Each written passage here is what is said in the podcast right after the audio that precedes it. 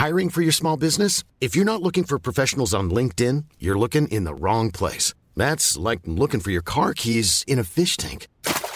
LinkedIn helps you hire professionals you can't find anywhere else, even those who aren't actively searching for a new job but might be open to the perfect role. In a given month, over 70% of LinkedIn users don't even visit other leading job sites. So start looking in the right place. With LinkedIn, you can hire professionals like a professional. Post your free job on linkedin.com/people slash people today.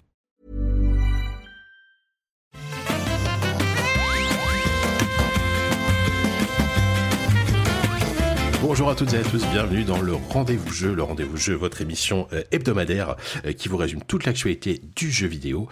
Alors, euh, co- comme vous pouvez le constater, c'est à nouveau moi, donc Jean-Cléber Loret, qui, euh, JK, qui, présente cette émission. Hein, Patrick est toujours en train de s'occuper de ses enfants, puisque maintenant il faut le dire au pluriel. Donc je remplace Patrick normalement pour la dernière fois à la présentation de cette émission.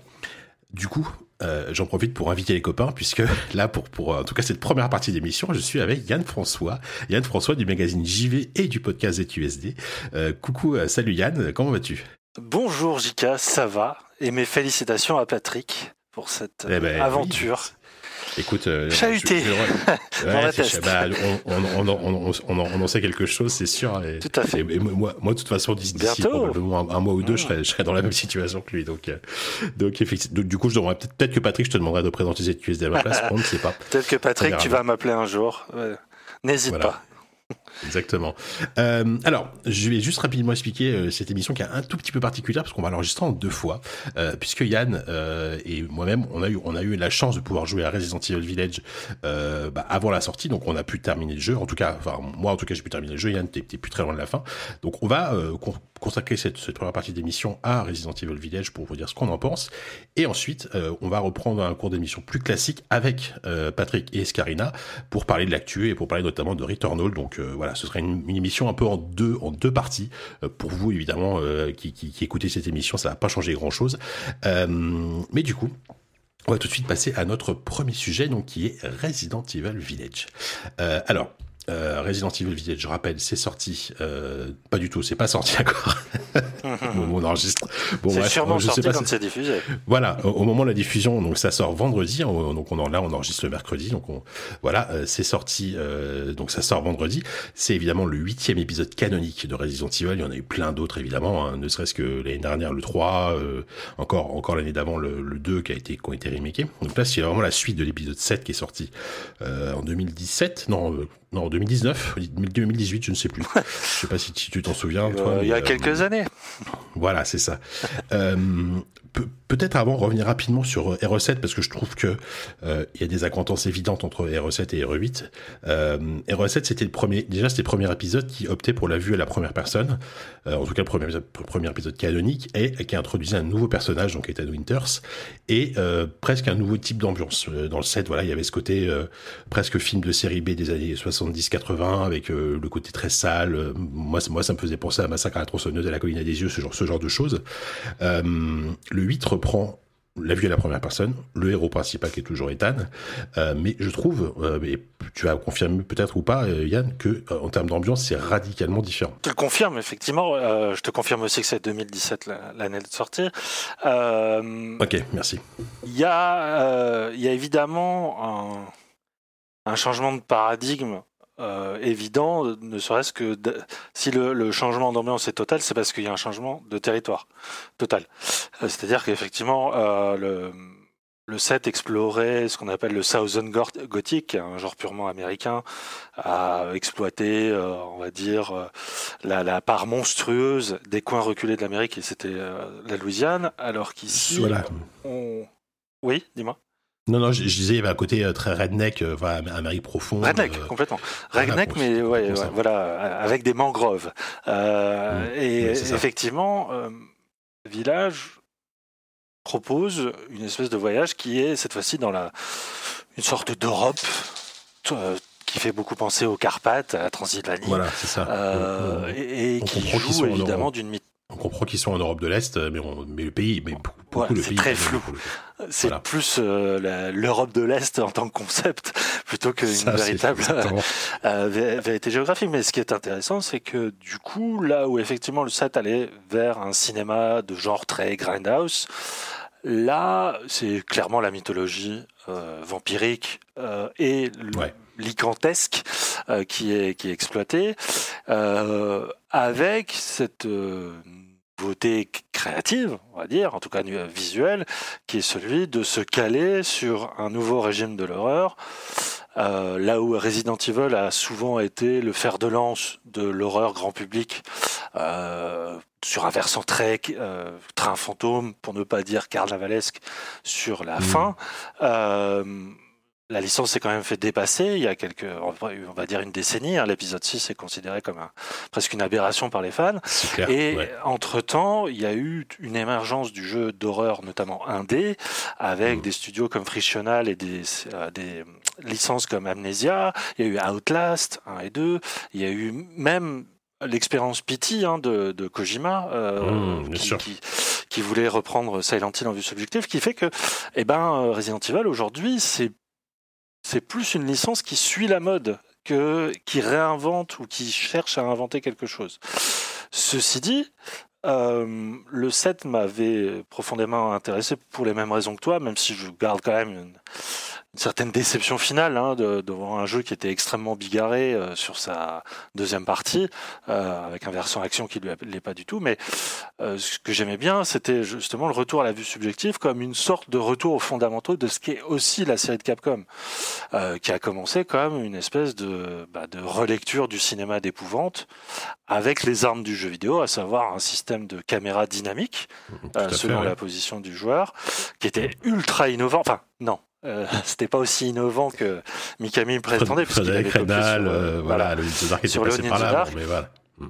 Tout à fait, mais en tout cas, il, il le reprenait tellement, il le copiait tellement bien, il, il le faisait évoluer tellement bien que effectivement, euh, Resident Evil, c'est l'inventeur de l'horreur dans le jeu vidéo et notamment le, le, fameux survival horror.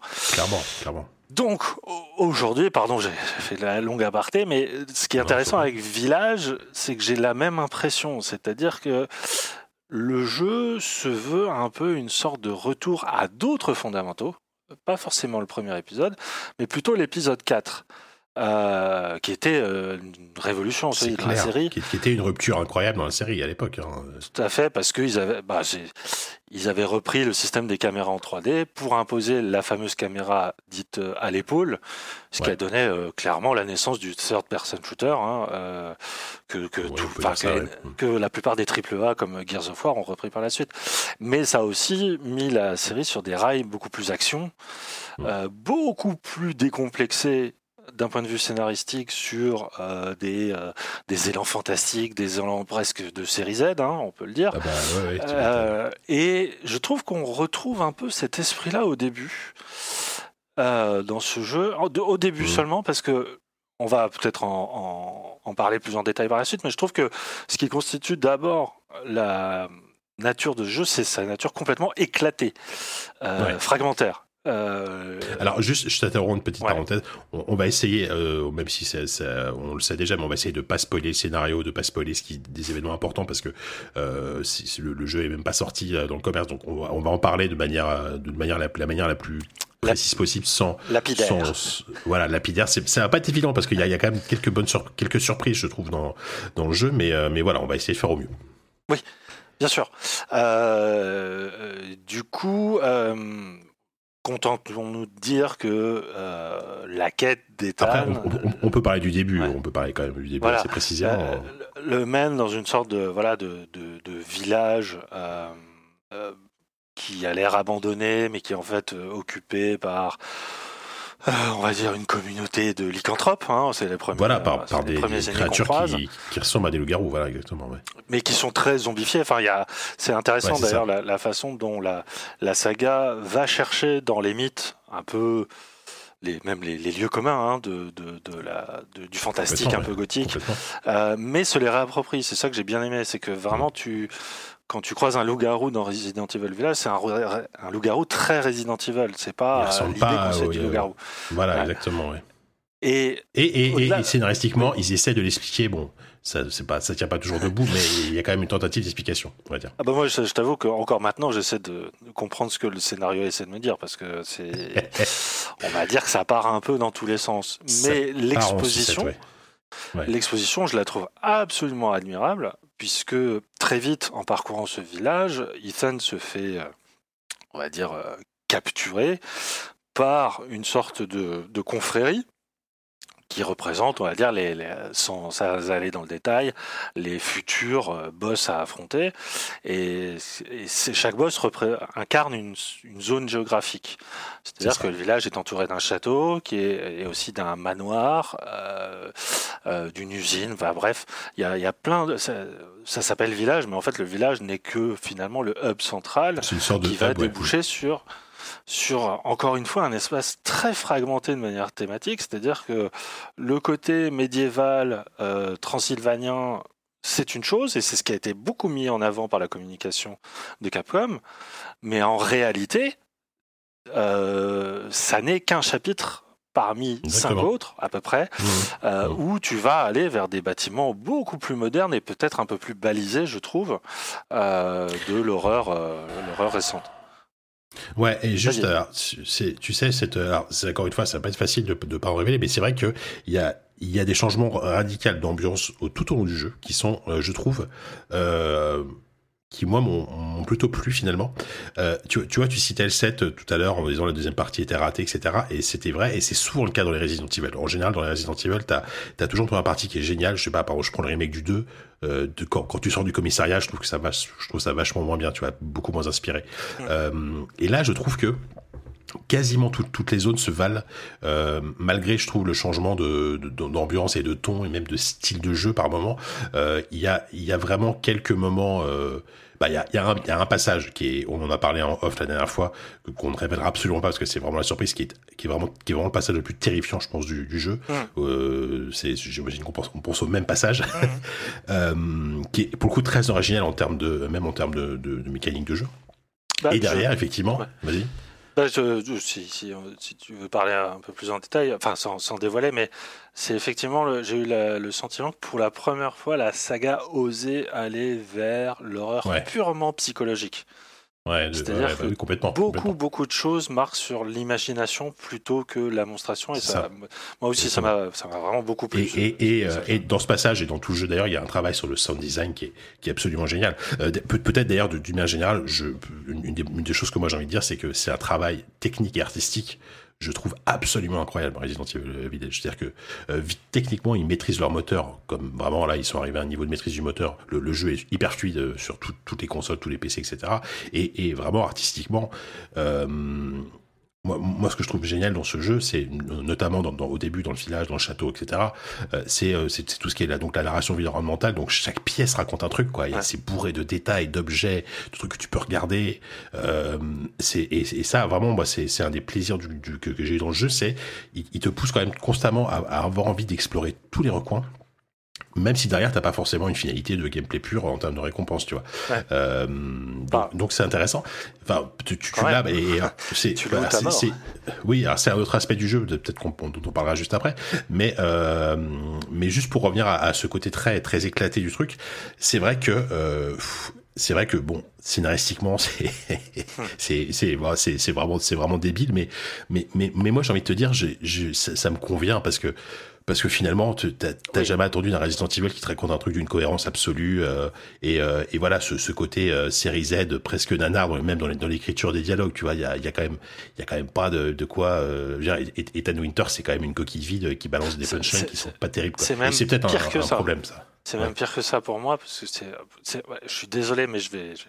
c'est vraiment un des personnages les plus détestables du jeu vidéo que j'ai vu ces derniers. Ah ouais, carrément. Ces derniers... Ouais, parce que je le trouve horrible en termes d'écriture subjective. C'est-à-dire que. Alors, il y a. Il y, a, plein de choses marrantes à propos de, ce personnage. Il y a notamment une espèce de fétichisation de la violence sur lui Ah oui. à certaines parties du corps et notamment le bras.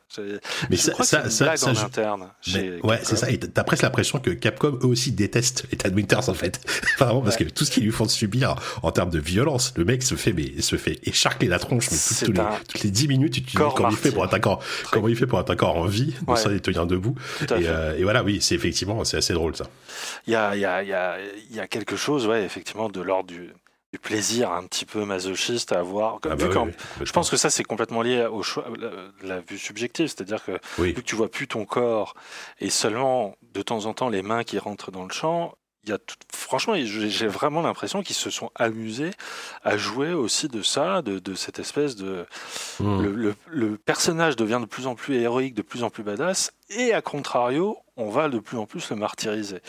Et ça, c'est, je trouve ça super. Je trouve ça vraiment génial. C'est très c'est- le côté de John McClane, euh, un peu de, tu vois, c'est, je pense Ouais. en termes d'inspiration, il y a ça. Sans- par contre, il y a, on est loin en termes de, de charisme. de psychologie. vois, euh, non, mais c'est psychologique de, hallucinant. de, de, de McClane. Le mec a survécu au Bayou, à une famille qui ressemble à celle de Massacre à la tronçonneuse.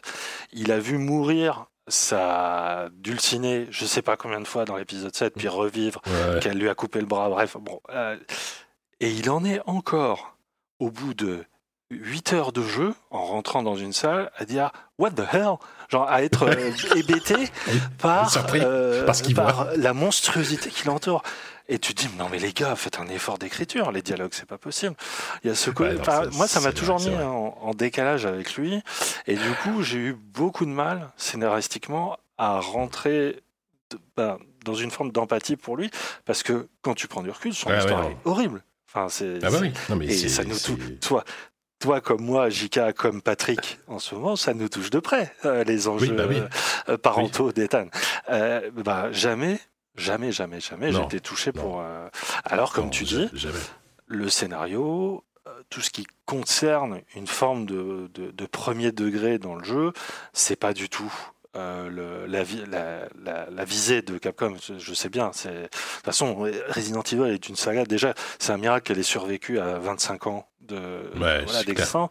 Et évidemment, aujourd'hui, elle ressemble à rien. Enfin, elle ressemble à un, à un monstre. En, termes de lore, c'est n'importe quoi, oui. Ouais. Mmh. Ça, c'est pas, c'est pas le souci. Euh, moi, je t'avoue, là, maintenant, en faisant le bilan, euh, on en a parlé il y a une semaine, j'étais quasiment extatique. Euh, J'adorais le jeu. Enfin, vraiment, tout ce que Mhm. je voyais, ce que je vivais, je trouvais ça exceptionnel. Ça commence notamment par une scène qui se veut relecture. Je parlais de l'épisode 4, le fameux Oui. moment dans l'épisode 4 où la première fois, te- le gameplay te confronte à- aux arènes fermées qui se fait oui, progressivement voilà. envahir par des, voilà, des hordes euh, qui viennent par vagues successives, qui est aussi un truc que la série a inventé euh, et Oui. a été reprise. Ils le font de même dans le village, sauf que c'est en vue subjective et ça marche ultra bien. Je veux dire, il y a Ah bah, une ouais, tension, même si tout est scripté, même si finalement tout ça n'est que qu'illusoire, il y a une capacité à te plonger dans un état émotionnel que tu pensais pas revivre dans ce genre de jeu parce que Mmh. en vieux routard, tu disais bon c'est bon, je les connais et les héros. Et ben non, ils arrivent à te à te Ouais, surprendre. Puis tu passes au château de la fameuse grande dame Dimitrescu, qui est pour moi peut-être le, le, le, le- le morceau le plus réussi en termes de direction artistique, mais aussi en termes de, de progression, de rythmique. Mmh. Il y a quelque chose de, de je sais pas, de c'est presque t'es dans des chaussons, mais euh, il y a cette idée que tout, tout s'enchaîne bien, tout est logique, tout est le- beau, c'est- tout est spectaculaire. Oui, tout est beau et c'est- clairement le, le passage le plus euh, Resident Evil 1 du jeu, quoi. Euh, C'est-à-dire que c'est quand Ouais. même beaucoup d'énigmes à l'ancienne. C'est aussi des, des, des, des créatures qui que, que tu sais que tu peux pas tuer, mais qui te poursuivent à, à à dans le château. reprise au genre de 2 et au choses, 3, tout à fait. Nemesis, voilà, la, de la ouais. Euh, et, mais surtout, enfin, et en plus, il y a pour une fois un combat de boss hyper réussi. Donc jusque-là, je me t'ai dit, mais c'est peut-être le, le meilleur Resident Evil auquel j'ai joué depuis longtemps. Et euh, il y a évidemment ce passage euh, psychologique qui m'a que moi j'ai détesté vivre parce que j'étais vraiment pas bien et euh, mais c'est ultra réussi enfin en termes de, de technique c'est c'est vraiment impeccable je veux juste plus le revivre de ma vie c'est tout Mmh. euh, et pour moi, il y a la césure. C'est-à-dire que à partir de- de- du moment où je sors de cette Mm. première moitié, tout le reste, je dois avouer, soit m'a ennuyé, soit m'a assez atterré. en termes de, de, de, de, rythme de jeu, de cohérence scénaristique, juste de, de, pure mise en scène, où là mmh. on bascule pour le coup dans ce qui m'avait vraiment éloigné de la série avec l'épisode 5 et 6, c'est-à-dire un accent euh, vraiment trop prononcé sur l'action. Euh, mmh. Ça n'est plus que combat de boss sur euh, arène fermée avec mob à tuer au lance-grenade pour la plupart du temps. Et je trouve ça extrêmement dommage parce que le jeu qui a donc misé énormément sur la dimension vampirique de ces créatures, finalement ce n'est qu'illusion. Ça n'est qu'une mmh. partie, et l'autre partie, je la trouve tellement moins inspirée. Tellement... Et surtout, pourquoi ils l'ont mis à la fin? Parce que, mmh. au final, le jeu, j'en garde. Enfin, c'est un très bon jeu, je suis d'accord avec toi. Mais je, enfin, ça m'énerve que mes bons souvenirs soient déjà très loin, quoi. Que le jeu se termine quand même sur euh, une série de pantalonnades. Bah ouais, c'est alors c'est marrant parce que moi j'ai pas le même ressenti que toi euh, parce que euh, j'ai le même constat que toi effectivement le plus plus tu prends les enjeux, plus ça devient un, jeu d'action, euh, parce que tu, parce que voilà, tu, il faut préciser que tu peux fabriquer des munitions, tu peux en acheter assez facilement, etc. Donc très rapidement, t'es quand même stuffé. Et, et je trouve que pour une fois, euh, là, cette partie-là, je la trouve extrêmement agréable. Je trouve que le feeling des combats, le feeling purement FPS, je trouve vraiment réussi. Il euh, y, y, a vraiment des moments d'action pure qui sont, euh, qui, je trouve sont fonctionnent très bien. Euh, tu vois, peut-être des moments de siège, des moments, enfin, en général, c'est vrai que ça repose un peu, peu toujours sur la même mécanique, mais euh, mais, mais, mais, moi, du coup, j'ai été assez satisfait de cette, cette, cette, ce versant action du jeu, alors que justement, c'est ce que j'avais pas aimé dans le 7, euh, c'est ce que j'aimais moins. Bon, évidemment, il y a le 4 qui est, qui est, qui est le pinacle de, de, de, cet aspect-là, mais après, c'est devenu un peu, un peu plus compliqué sur ce point de vue-là. Et là, je trouve qu'ils ils ont retrouvé, et, euh, ils ont retrouvé une formule d'efficacité, d'adrénaline, euh, le côté que le, le, le, jeu, il est pas, il est pas spécialement difficile sur ton normal, mais t'es es quand même constamment sous tension euh, pendant les combats. Et en plus, je trouve que derrière, ils ont ajouté une surcouche, je trouve assez cool et je, me suis vraiment pris au jeu de l'exploration et de faire plein de choses. Il y a beaucoup d'à côté dans le jeu en fait. Euh, en fait, sur la carte, t'as as des trésors que tu peux trouver qui sont indiqués. Il faut juste trouver comme, faut juste savoir comment les trouver. Donc souvent, c'est soit des petites énigmes, soit carrément des zones optionnelles, mais des vraies zones entières avec des, un boss qui est planqué dans, un endroit euh, et qui, je trouve, est euh, est très cool. Et vraiment t'as as, ce côté on te pousse constamment à, à, aller, à aller jeter un œil. Tiens qu'est-ce qui se passe par là? Qu'est-ce qui se passe euh, qu'est-ce qui se passe par là? Parce que tu, tu, tu, tu, tu chopes des indices en lisant des documents etc et euh, je trouve que ce mélange de euh, en fait, c'est vraiment, ils essayent, ils essayent de faire la synthèse quasiment de, de tout ce qui fait Resident Evil. Donc le, le côté action, le côté euh, énigme euh, hyper, hyper, à, hyper à l'ancienne, euh, notamment dans la première partie, enfin la variété d'ambiance, etc. Et je trouve que ça marche. Enfin, sur moi en tout cas, ça a plutôt bien marché. Et vraiment, enfin, tu vois, le, jeu, je l'ai, je l'ai pas lâché quoi. Je l'ai terminé, j'ai terminé ce week-end et ça m'a, il m'a pris vraiment jusqu'au triple.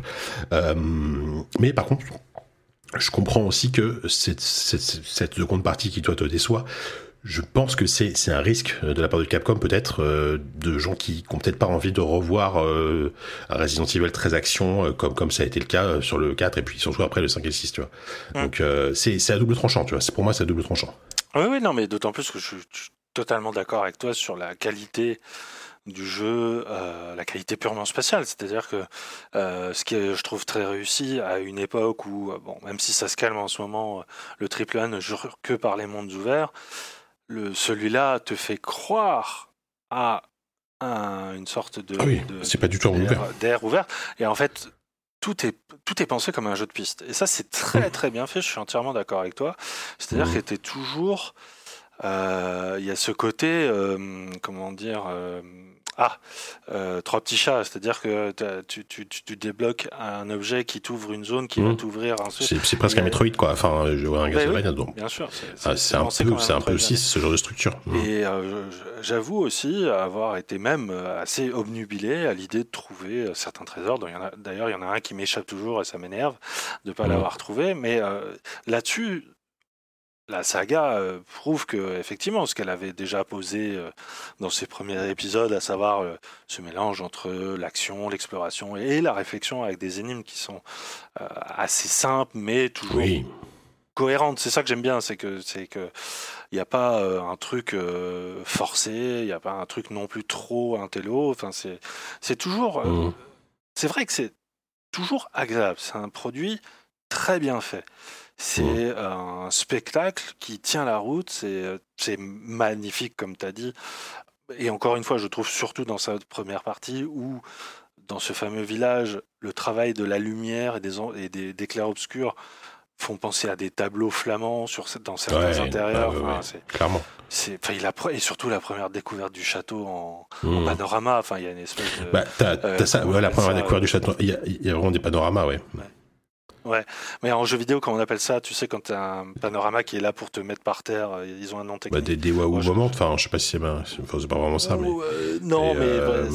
Bref, c'est pas grave. Ouais, c'est des, sortes de body shot, euh, mais version euh, jeu vidéo. Quoi. Exactement. exactement. Mais euh, et, et, tu vois, tu, tu parlais des tableaux des, des, des peintures flamandes. Alors là, c'est dans la démo, donc euh, c'est pas vraiment un spoil. Mais au, tout début, quand tu arrives dans la dans, dans, le village et que tu, tu, tu te retrouves parmi les quelques survivants, euh, ouais. T'as vraiment un, un, un, des éclairages, des, les, la position des personnages. T'as vraiment l'impression, enfin c'est même évident, ils se sont inspirés des peintures en fait, de, de, de des peintures flamandes pour pour créer cette cette sorte de pièce de théâtre euh, absolument. Absolument ah, c'est vrai que c'est aussi un grand moment. Tu vois, c'est en fait tous les souvenirs forts sont sont vraiment condensés. Euh, alors après, j'ai pas vu la toute fin, donc je m'attends peut-être encore à être surpris, mais je sais pas, on m'a, on m'a évoqué l'idée, je sais pas si elle est réelle, mais c'est que la production peut-être a été elle-même fragmentée. C'est-à-dire souvent, euh, dans le cas du, du, jeu vidéo japonais, c'est euh, les jeux se font de manière morcelée entre plusieurs départements et sont mmh. réunis in fine. Et mmh. j'en ai pas la preuve euh, par les, les témoignages, mais tu as vraiment cette impression-là qu'il y a eu plusieurs équipes créatives différentes et que chacune incarnait une certaine orientation de Resident Evil. Le jeu est passionnant là-dessus. D'ailleurs, pour moi, c'est vraiment une espèce de cocktail de tout ce que la série a été jusque-là. Vraiment, en un seul jeu, tu as vraiment toute la période, toutes les périodes, pardon, toutes les ères euh, euh, différentes. Mmh. Et, et ça va même jusqu'à ce que j'ai trouvé très ironique, c'est que tu as certains ennemis sur la fin, euh, un côté ultra biomécanique, qui m'a mmh. beaucoup fait penser au nouveau jeu de Shinji Mikami qui depuis était parti de Capcom et avait abandonné Resident Evil, qui est Evil Within.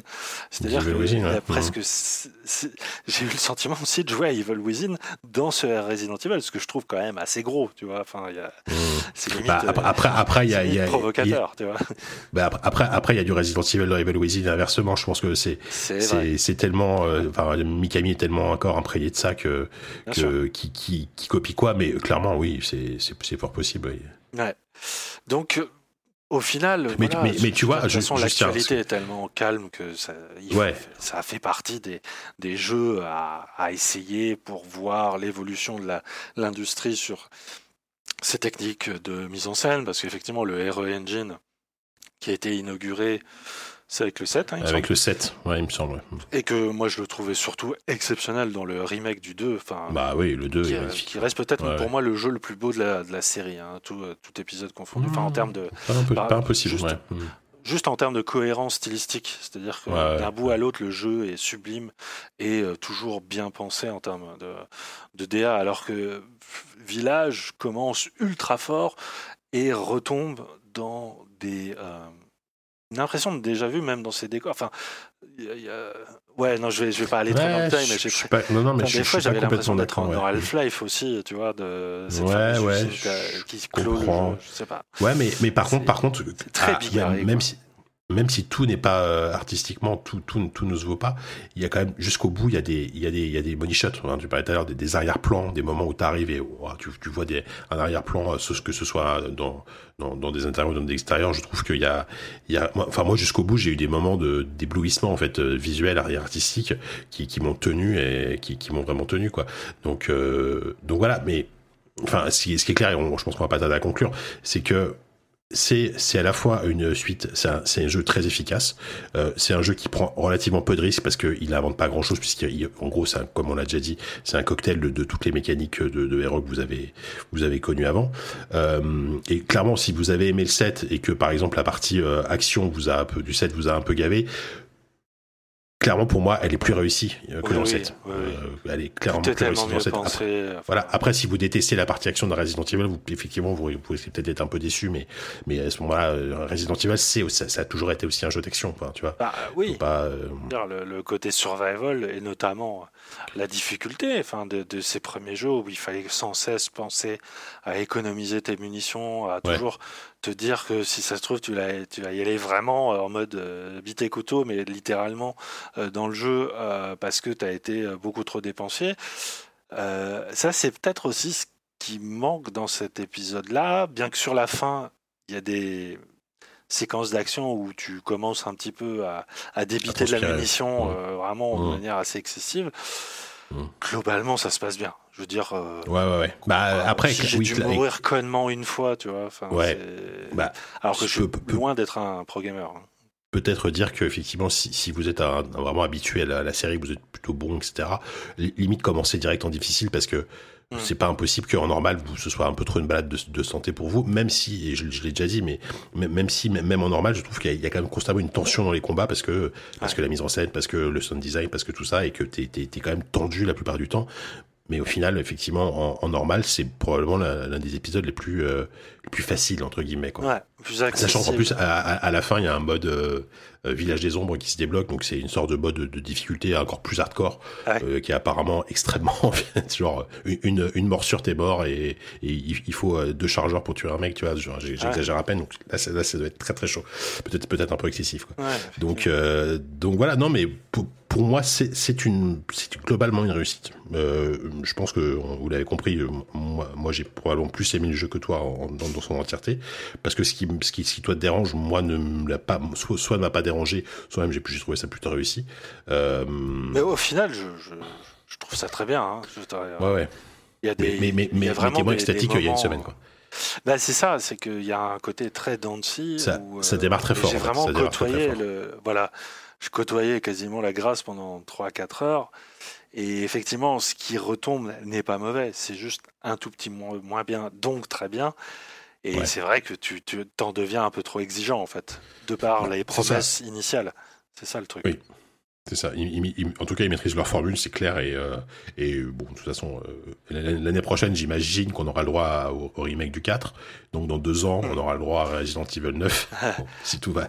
Vu, vu le calendrier qui suit depuis quelques temps, là, euh, Ouais. c'est bien parti pour que ce soit comme Ce ça. qui est surprenant et en même temps pas tellement non plus, c'est qu'ils ont abandonné, j'ai l'impression, la VR. C'était quoi Parce que l'intérêt du set Ouais. aussi était là.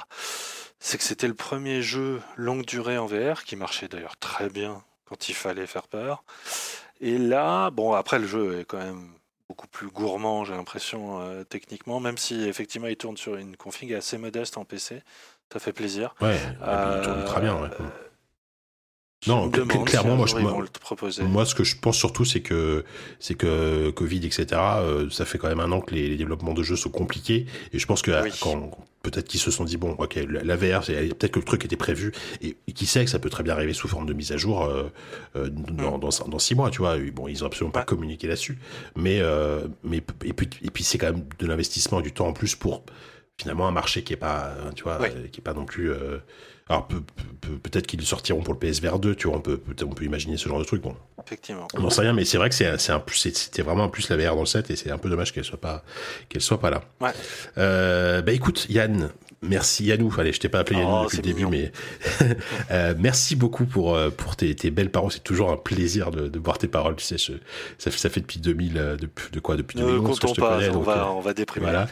C'est- je suis toujours très très content de t'entendre, euh, de t'entendre et aussi te lire parce que je crois qu'on peut te lire un peu, euh, on peut te lire sur internet évidemment, mais aussi ailleurs. Est-ce que tu peux nous dire avant, avant de se quitter où est-ce qu'on peut te trouver euh, sur internet et, et ailleurs? Bien sûr, bah, je suis euh, majoritairement euh, journaliste salarié au, au magazine JV, un mensuel donc de, de culture, autour de la culture du jeu vidéo. Je, je sais que Sophie euh, Krupa Oui. était là, donc euh, voilà, on fait partie de la même écurie, euh, un magazine qui euh, voilà cherche à à sonder des thématiques actuelles autour du jeu vidéo. Et donc le dernier numéro en date, qui est encore pour quelques semaines, petites semaines en kiosque, c'est un numéro consacré notamment à la question de l'accessibilité dans les jeux vidéo. c'est notre sujet de couverture.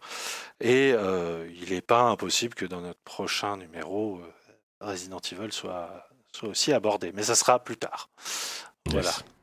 Et euh, bah, évidemment, bien sûr, ZQSD euh, auquel euh, nous officions tous les deux de manière un, peu, plus distancée en ce moment, hein, Covid. Ouais, ouais, ouais, bien sûr. Mais on ne désespère pas de se retrouver oh dans les locaux. on va essayer, voilà, ce mois-ci même, on, verra, ouais, effectivement.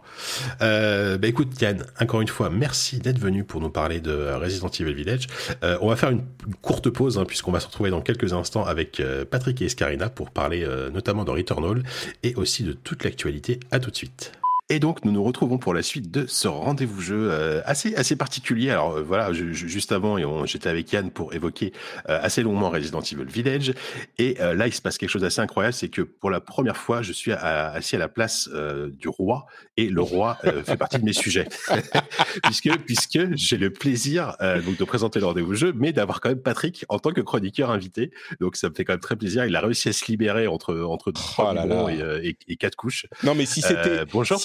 Oui, bonjour, salut Jika, merci, euh, merci d'abord euh, de gérer ce rendez-vous jeu et d'avoir géré euh, l'autre rendez-vous jeu avant, et puis merci à, aux slackers d'avoir fait un épisode aussi pendant mon absence. C'était super sympa à vous tous d'avoir tenu le, comment on dit, pas tenir la porte, mais on va dire ça comme ça. Et oui, bah écoute, si c'était que les couches encore, ça irait, mais c'est hyper compliqué parce que la petite, évidemment, bah elle gère mal, comme je le disais dans le rendez-vous tech où j'étais également invité. C'était très sympa d'être invité dans une ah, émission et de ne pas avoir à tout préparer, à faire la veille, à, préparer les notes, tout ça. Hein. Ouais, c'est cool. Je, je, suis assez, euh, assez heureux de pouvoir faire ça. Mais, euh, mais oui, et donc elle, elle pleure parce qu'elle digère mal. Et le petit est malade, donc il est à la maison aussi. Heureusement, on a euh, de la famille qui nous aide, mais je peux vous dire que quand on a un enfant, c'est compliqué. Avec deux enfants, c'est le chaos total. Et en plus de ça, comme le hard mode n'était pas assez hard mode, combo, ouais.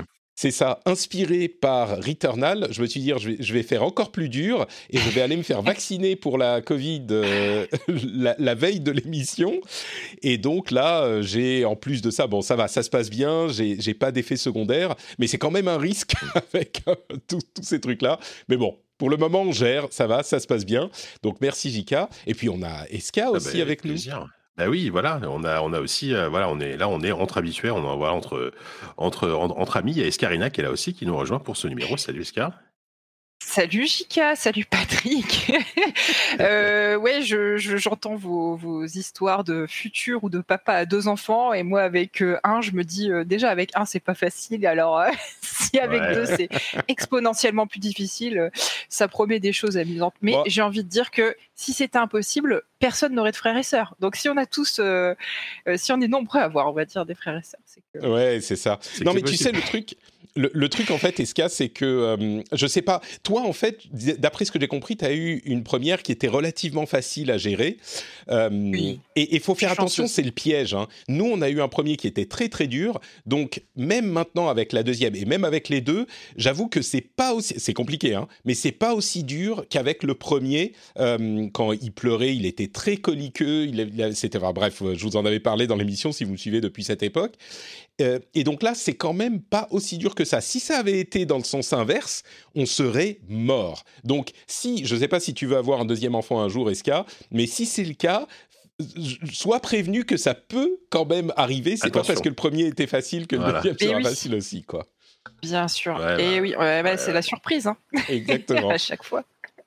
Exactement. Mais sinon, tout va bien. Euh, très bien.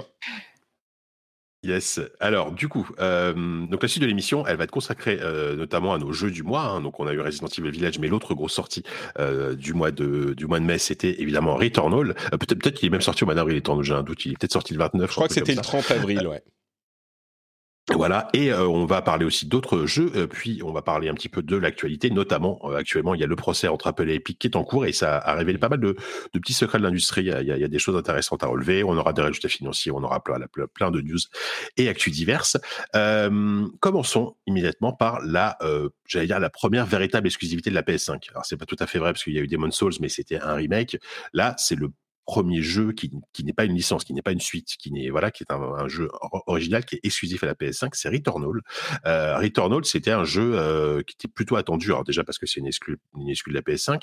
Euh, je rappelle que c'est un jeu qui est développé par Housemark, qui, qui était jusqu'à présent plutôt spécialisé dans les euh, dans les dans les ce qu'on appelle les top-down shooters, donc les, les, jeux les shoots en vue du dessus très arcade, euh, qui n'étaient pas des gros budgets. Donc là, c'est vraiment un, c'est quasiment un triple A. En tout, en tout, cas, visuellement, ça, ça a vraiment une gueule de triple A. Moi, je dirais que pour aujourd'hui, on est on, on, est quand même dans le double A. On n'est pas il ouais, y a voilà. beaucoup de qualité, mais c'est pas euh, Ghost bah, of Tsushima ou tu vois ce genre de truc. Bah, disons, disons que ne serait-ce que le fait que ce soit de la génération aléatoire de, de niveau, euh, il n'y a pas ce taf de level design évidemment. Par contre, en termes de moteur graphique et visuellement et d'effets, je trouve que c'est vraiment un jeu qui a une, qui a une bonne gueule.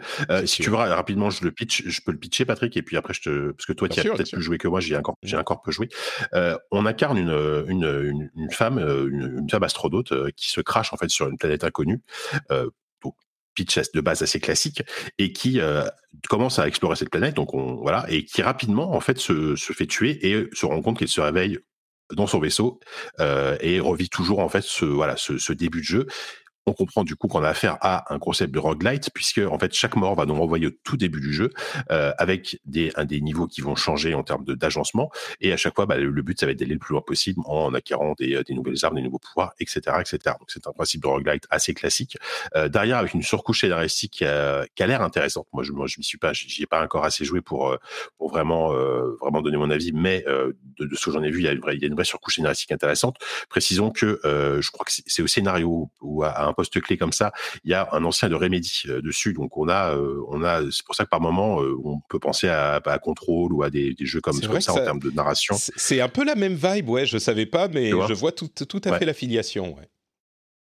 Et, euh, et, derrière, on a un feeling très, très, très. Pour le coup, c'est on voit, on voit la patte à Mark puisque quand même c'est un feeling très arcade, très shoot 'em up, presque boulette, boulette L avec des, des boss notamment qui, qui, te balancent des tonnes de boulettes à la tronche et que tu dois éviter. Mais on est dans un gameplay TPS pur. Euh, Patrick, toi, tu as beaucoup joué? Enfin, que, que, que, quel est ton ressenti pour le moment sur ce jeu? Euh, Alors déjà, je voudrais dire que boulette L, je sais pas pourquoi, j'y ai jamais pensé, mais on peut dire boulette en français et je oui. trouve ça parfait. je peux faire des boulettes. C'est ça, exactement. Des boulettes. Je sais pas pourquoi ça me fait penser aux traductions françaises de, de, ouais, de euh, Ken le survivant. je vais t'envoyer des boulettes. Bref, euh, mais oui, le jeu, le jeu, est pas mal vraiment. Euh, moi, j'y ai joué entre les couches et les biberons, du coup, avec euh, parfois ma fille sur le ventre euh, en train de s'endormir, et donc j'ai pas joué énormément. Façon de jouer. Exactement. J'ai réussi à arriver quand même au premier boss. Je l'ai, je l'ai pas battu, mais j'ai eu peut-être deux ou trois fois contre lui. J'y étais presque, presque, mais j'ai pas réussi. Euh, c'est vraiment roguelite, très très light. C'est presque roguelike. Hein. On a quand même des améliorations au fur et à mesure des runs, mais j'ai l'impression que c'est relativement minime. On, est, on a une ambiance qui a beaucoup fait parler sur les réseaux sociaux, une ambiance de gameplay, un style de gameplay et, et, là je vais dire le truc qu'on dit tout le temps et qui est devenu une blague presque, mais c'est un petit peu Dark Soulsien et pour le coup c'est justifié je trouve parce que à, à, en grande partie, il faut apprendre le jeu plus que améliorer son personnage euh, en ayant plus de, de, vie, plus de des armes meilleures. Il y a un petit système de développement euh, de capacité d'armes, mais c'est vraiment minime en tout cas euh, de ce que j'ai vu jusqu'à maintenant. Et donc, on a beaucoup discuté sur les réseaux sociaux et dans les reviews de la question de la difficulté du jeu, d'un problème qui est notable, qui est que les sessions de roguelite sont quand même, enfin les, les, runs sont très très longs. Généralement, dans un roguelite, euh, d'un, les premières parties durent 5, 10, 15 minutes. Là, on est tout de suite dans 40, 50, 1 heure euh, pour chaque partie et ça peut aller beaucoup plus loin mmh. ensuite. Et il n'y a pas de sauvegarde, euh, même une sauvegarde qu'on pourrait, euh, qui, qui, qui, vous permet de vous arrêter et de reprendre, et puis qui efface, qui efface la sauvegarde ensuite pour qu'on ne puisse pas euh, faire une sorte de euh, scum reload où on oui, recharge. Euh, sauvegarde rapide, voilà, comme, comme dans Diablo. C'est ça. Donc, on, on, on il n'y a même pas ça. Donc, le run, une fois qu'on le commence, on doit le finir. Bon, on peut mettre la console en, en suspension, mais oui, voilà. pêche. Euh, c'est. Du coup, alors juste, je t'interromps là-dessus. Ouais. Les, les, les, développeurs ont communiqué sur le fait qu'ils travaillaient quand même sur une mise à jour, sur un patch qui allait pouvoir permettre un système de sauvegarde. Ils, ouais. qu'ils allaient le faire. Ils, ils ont fait un clin d'œil à ceux qui le suggéraient. Ça va ressembler, on ne sait pas. Ouais, ils, ils, ont fait un clin d'œil ouais, à ceux qui le suggéraient. Ça a l'air d'indiquer que, mais c'est pas confirmé, quoi. À moins que je me trompe. Oui, après c'est clair que c'est en plus c'est pas c'est pas une question de changer le jeu en termes de difficulté et tout, c'est juste de permettre une souplesse là-dessus quoi. C'est voilà. C'est ça. comme à chaque fois qu'on parle des des Demon Souls, euh, il y a des gens qui disent ah mais il faudrait qu'il y ait un mode facile, ce qui me paraît moi un petit peu antithétique avec euh, l'idée du jeu. C'est très bien quand il y a des jeux avec des modes faciles, mais on n'est pas obligé d'avoir des modes faciles dans tous les jeux. À un moment, je crois que il est légitime pour un développeur de dire mon jeu il est comme ça et ceux qui décident d'avoir un mode facile c'est super. Ceux qui disent bah non moi je veux que ce soit un jeu qui ait une certaine difficulté, je trouve ça très bien aussi. Donc, et là, on est clairement dans ce, style de titre. Euh, comme tu le disais, je trouve que l'esthétique est assez, assez réussie. C'est dark, c'est presque geigerien.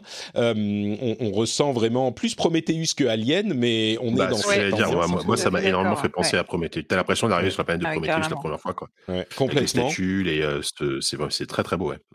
C'est très frustrant les premiers runs. Moi qui suis pas du tout un fan des, Dark Souls, euh, j'ai été très frustré. J'ai presque arrêté, mais j'ai quand même continué un petit peu. Et euh, j'ai commencé à y prendre un certain plaisir.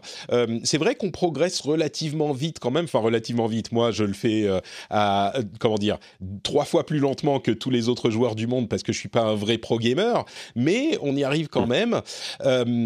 Et c'est, je pense, un bon jeu. Euh, il y a des gens qui le mettent déjà dans le top de, de l'année. Je crois que les fans des jeux euh, difficiles à la Dark Souls ont été évidemment plus conquis que d'autres. On va attendre la fin de l'année, oui, quand même. Ouais. bien sûr. Mais je veux dire, en, ce que je veux dire, c'est qu'il y a des gens à qui il a beaucoup, beaucoup plu. Euh, je pense que pour moi, c'est un, un titre qui m'a plus parlé que j'aurais pensé au premier abord, mais je crois que c'est quand même un double A qui, je vais pas dire qu'il usurpe son prix de 80 euros, euh, parce que les jeux sont à 80 euros, les jeux première partie, enfin les jeux de Sony, et c'est un studio Sony évidemment, Asmark. Euh, c'est un jeu qui, à mon avis, n'aurait pas été à 80 euros s'il y avait eu plus d'offres sur la console euh, en ce moment. Là, c'est vraiment, il profite du fait qu'il n'y a pas beaucoup de jeux exclus PS5. Il, profite de son statut de, de, première, entre guillemets, première exclusivité de la PS5. Il y a ça. et puis derrière, yeah, Après, et, clairement, et d'ailleurs, ça m'a fait un peu sourire, c'est que euh, le, le, le, premier message que tu as quand tu joues ce jeu pour la première fois, il t'explique attention, ce jeu, euh, vous faire commencer, vous allez recommencer, etc. Parce que c'est un jeu grand public, c'est un jeu qui va être acheté par plein de gens, et peut-être des gens qui n'ont jamais, et probablement plein de gens qui n'ont jamais touché à ce genre qu'est le roguelite, qui est quand même un, genre bien particulier et qui peut être extrêmement euh, frustrant et freinant. il faut vraiment se prendre au, se prendre au jeu. Et d'un autre côté, je suis très content aussi de voir une exclu PS5 comme ça, peut-être peut-être qui populariser et ouvrir, ouvrir le genre à un, à un, public plus grand avec, euh, pour une fois, pas, pas des jeux en pixel art, pas des jeux euh, au style minimaliste, etc. Je, je schématise énormément, bien sûr, mais aujourd'hui, le roguelite, c'est quand même souvent ça, quoi. Et du coup, pour vous, il exploite, euh, il exploite bien les capacités de la console ou parce que je, là, je suis devant une vidéo de gameplay, il a l'air très joli, mais comparé à un jeu de fin de génération PS4, la... le gap n'a pas l'air non plus. Non, alors disons que moi, mon avis, c'est artistiquement, bon, il est très beau. Euh, là, je trouve il se démarque techniquement, c'est que euh, il est, euh, il a l'air, enfin, il est extrêmement bien optimisé. C'est-à-dire qu'on est en 4K à 60 FPS, alors avec très probablement un système d'upscaling, mais, mais visuellement, vraiment, ça, ça, tourne ultra bien. Il n'y a pas une chute de framerate, et surtout, notamment dans les boss, tu as quand même énormément d'effets, d'effets de tir, d'effets de particules, d'effets de choses comme ça à l'écran. Par moment, l'écran est vraiment bien chargé et, et ça ne bronche pas, quoi. Et ça, clairement, je pense qu'une même une PS4 Pro ou une Xbox euh, Series X, une Xbox One X, pardon, euh, aurait pas été capable de faire tourner le jeu, en tout cas dans, ces conditions-là. Quoi. Mmh. Donc, euh, donc, je trouve quand même que ce, côté next-gen, techniquement, moi, je le, je le, ressens. Je le ressens. Ouais. Je, je, suis pas 100% convaincu de ça, mais peut-être. moi, ce qui me paraît clair, c'est que c'est pas une, une claque graphique, quoi. C'est genre, ah ouais, c'est super beau, c'est sympa, ça bronche pas, c'est 60 FPS, mais c'est pas non plus que tu le vois et tu dis, oh mon dieu, ça y est, on vit dans la prochaine génération, machin. Donc c'est. Dans le mais... futur. Mmh. C'est ça, on n'est pas dans le futur, mais c'est les diminishing returns de la du, de l'approche du photoréalisme à chaque fois qu'on qu'on passe un petit peu plus. Bon, enfin bon, peut-être euh, qu'il y a d'autres raisons, mais moi je le trouve pas euh, super méga claque graphique. Euh, ceci dit, il est quand même très beau effectivement, mais mais surtout comme comme tu le disais c'est un roguelite 3D. Disons que c'est la plus grosse valeur de production que j'ai vue pour un roguelite. Donc c'est vrai que dans ce sens-là, ça sort un petit peu du schéma habituel de ce genre-là et c'est assez, assez intéressant. J'ai pas vu, moi, de passage euh, euh, euh, de, de, la mémoire qui, a, qui font évoluer l'histoire du truc. Donc je ne sais pas si à ce niveau-là il y a plus de production et que ça rend le truc plus intéressant, mais de tout ce que j'ai vu, j'ai quand même joué, je sais pas, peut-être une dizaine d'heures. Euh, ça rentre pas en ligne de compte, donc c'est pas un élément essentiel de l'histoire comme ça peut l'être dans Hades par exemple, où c'est hyper bien intégré.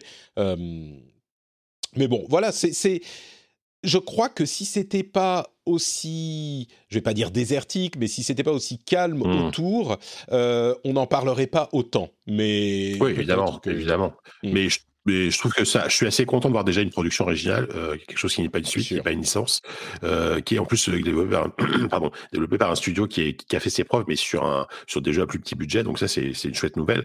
Euh, tu mmh. vois, la, la, la, prochaine, disons que ça commence en termes d'exclus. Tu vois, la prochaine grosse exclus, c'est le mois prochain avec Ratchet Clank, euh, qui sera très certainement plus beau visuellement. Par contre, qui sera très clairement, euh, euh, on, on, sera dans des chaussons de ce qu'on en a vu. Tu vois, ce sera ce sera du Ratchet Clank.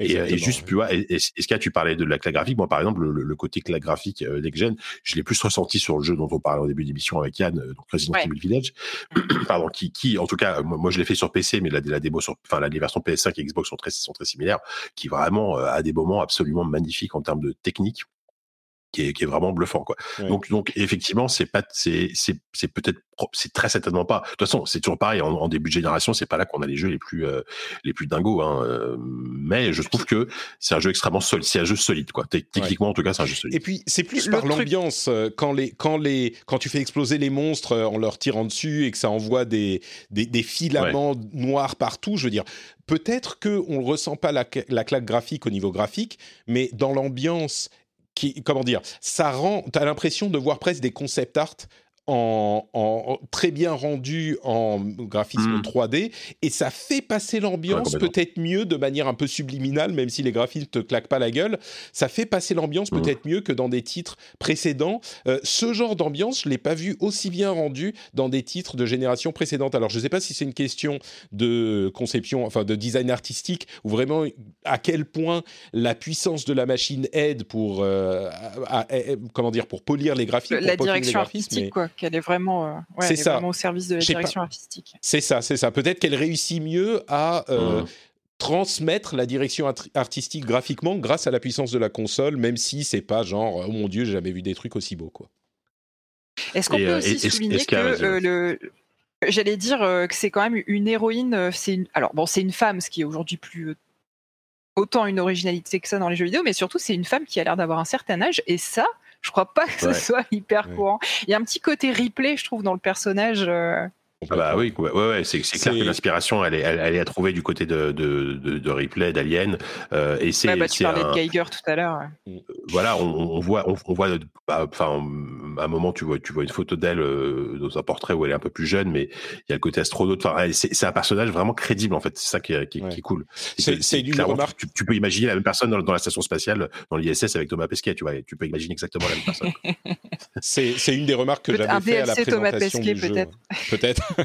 c'est c'est une des remarques que j'avais fait à la présentation du jeu. Effectivement, c'est assez euh, rare pour être noté, ouais.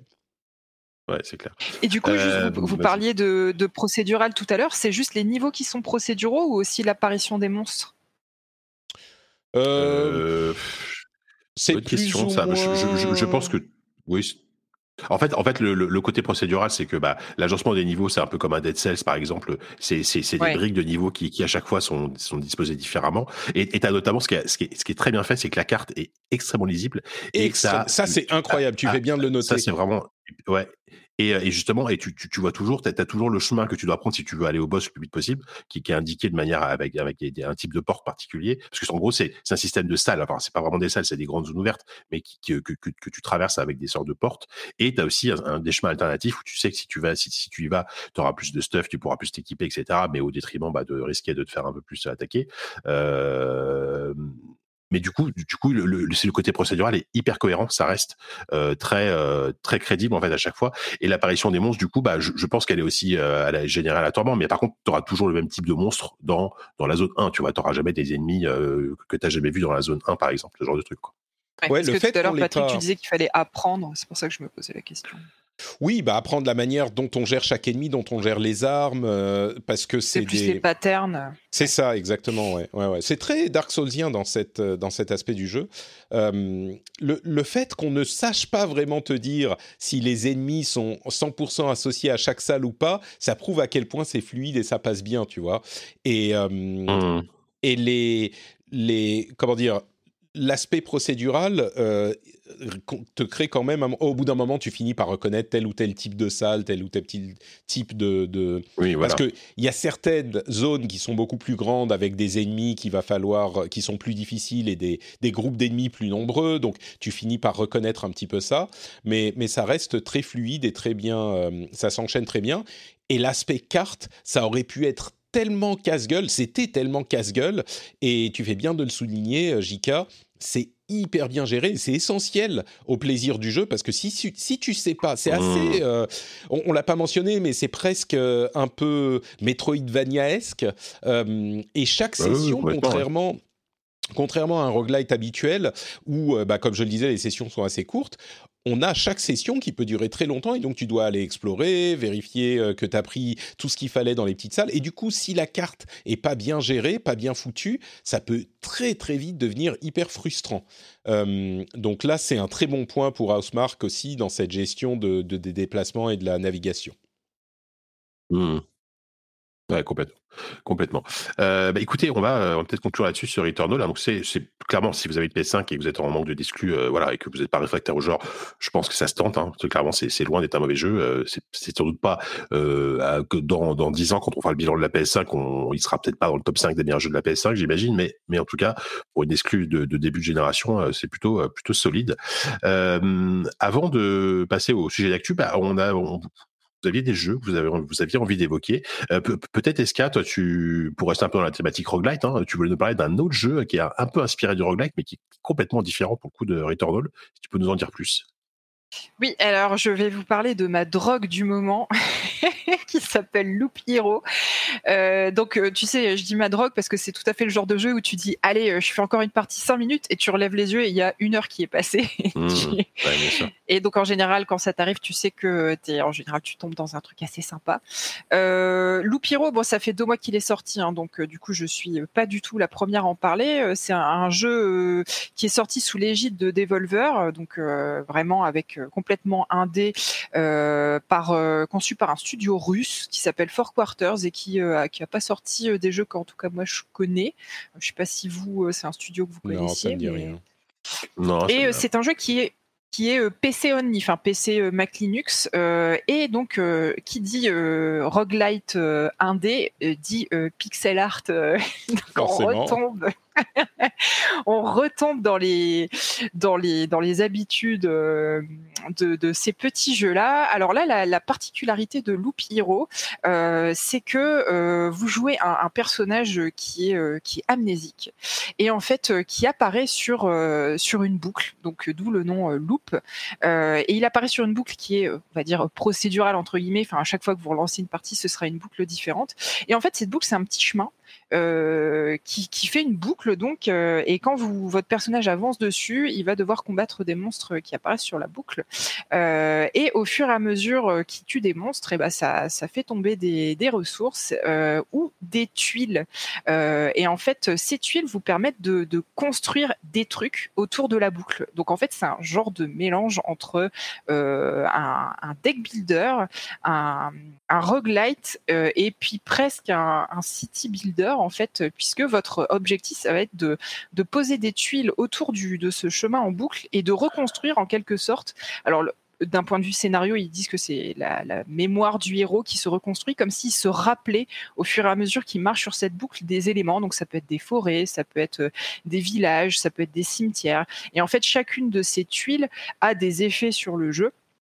Euh, et l'objectif ultime, c'est euh, de récolter le plus de, de- de ressources possible, puisqu'à chaque fois que vous mourrez, en fait, vous, vous vous vous réveillez dans un camp, euh, un camp qu'il va falloir euh, là aussi reconstruire. Donc en fait, vous allez, euh, c'est pour ça il y a un petit côté effectivement gestion de ressources city builder.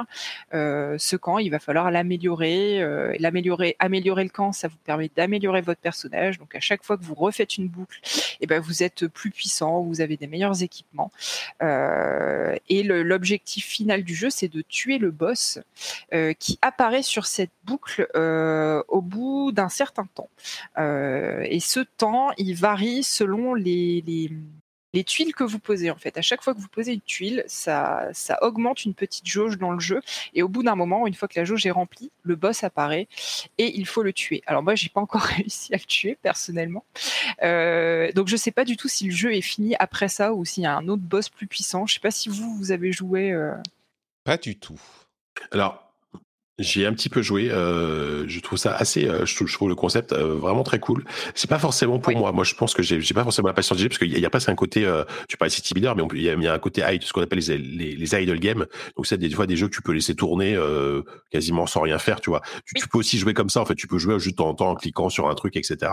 Donc et après, tu peux aussi faire de la, de la micro gestion. Donc c'est c'est pas du tout effectivement un, un roguelite d'action tel qu'on le connaît aujourd'hui avec. bah, on, on citait tout à l'heure, je sais pas, Dead Cells ou Hades, ce genre de truc. C'est vraiment très très différent. Mais c'est vrai que le concept il y a une, est, une inspiration. Intéressant. Les, les, les, combats sont alors au tour par tour, mais, mais gérés automatiquement. Comme tu dis, il y a rien oui, à ça. faire en fait. Le, c'est chacun son tour. Le, le, héros tape, puis le monstre tape. Donc en fait, il y a juste à regarder son écran et attendre que ça passe. Ça fait vraiment penser en fait à un Final Fantasy VI euh, ou, ou 5 ou même euh, de, dans l'ambiance euh, visuelle et dans les combats. Sauf qu'en fait, mmh. effectivement, mmh on n'a rien à faire à part gérer l'inventaire du personnage, euh, ses caractéristiques qu'il va pouvoir débloquer en gagnant des niveaux, et puis le, cette pose de tuiles. Euh, alors la pose de oui, tuiles, voilà. elle est quand même, elle est quand même stratégique parce que selon la façon dont tu poses tes tuiles, elles peuvent avoir des, des effets entre elles. Donc il y a quand même, euh, tu, tu poses pas tes tuiles au hasard, quoi. C'est et, et, comme tu dis, moi je trouve que ça marche super bien. Moi je suis vraiment tombée dedans, euh, mais effectivement il y a un petit côté euh, idle game et puis jeu un peu lent puisque euh, le jeu avance tout seul et alors tu as une vitesse x1 mmh. et une vitesse x2. Des fois on aurait envie de mettre vitesse x10. Donc effectivement il y a ce petit côté rétro mmh, qui va avec le côté lent quoi. Ouais, c'est c'est un jeu que tu peux que, que tu peux faire euh, limite tu peux laisser tu peux laisser tourner en faisant un, un peu de choses à côté puis de temps en temps tu tu vas cliquer et c'est un concept que, que, qui est extrêmement populaire et que je peux comprendre en termes d'addict qui peut être vachement efficace et addictif. Euh, après c'est moi c'est vrai que c'est pas ça n'a pas été mon, truc mais, euh, mais je reconnais complètement les qualités euh, les qualités du jeu très très enfin très c'est très ouais, original, si. Si, si, clairement vous en avez soupé des roguelites euh, si vous avez si vous en avez marre des roguelites parce que vous l'avez tous fait et que et que le genre vous commencez un peu à vous lasser, peut-être que ça, ça peut relancer un peu l'intérêt pour ce genre de jeu. Ouais, moi j'aime beaucoup les roguelites, je suis, je suis une accro des deck builders et je, je pense que c'est aussi pour ah bah ça que oui. ça me plaît.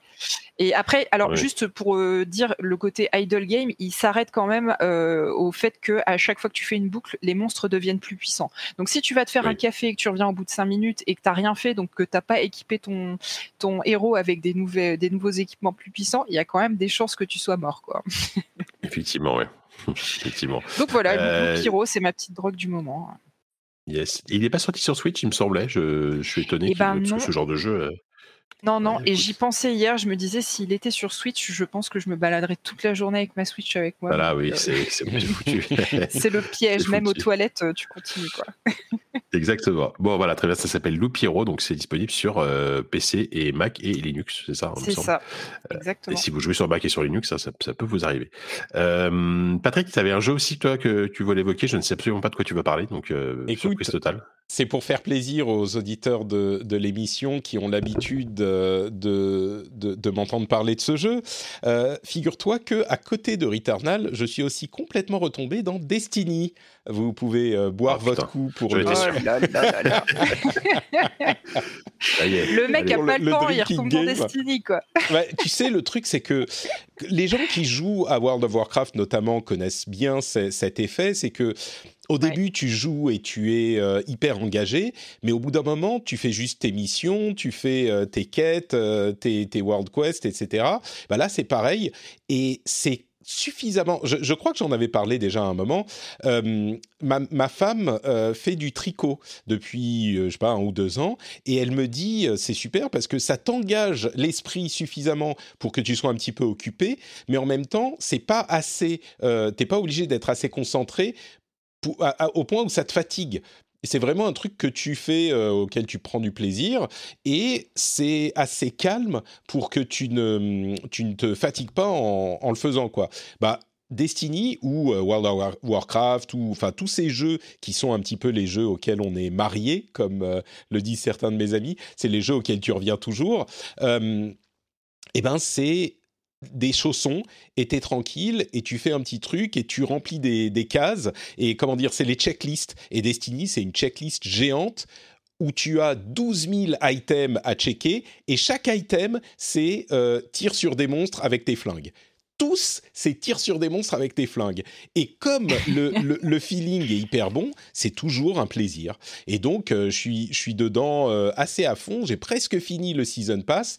Euh, quand je... Bon, j'avais un petit peu plus de, de temps quand je ne bossais pas, évidemment. Donc là, ça va être un petit peu plus difficile. Mais il y a la nouvelle saison qui arrive mardi.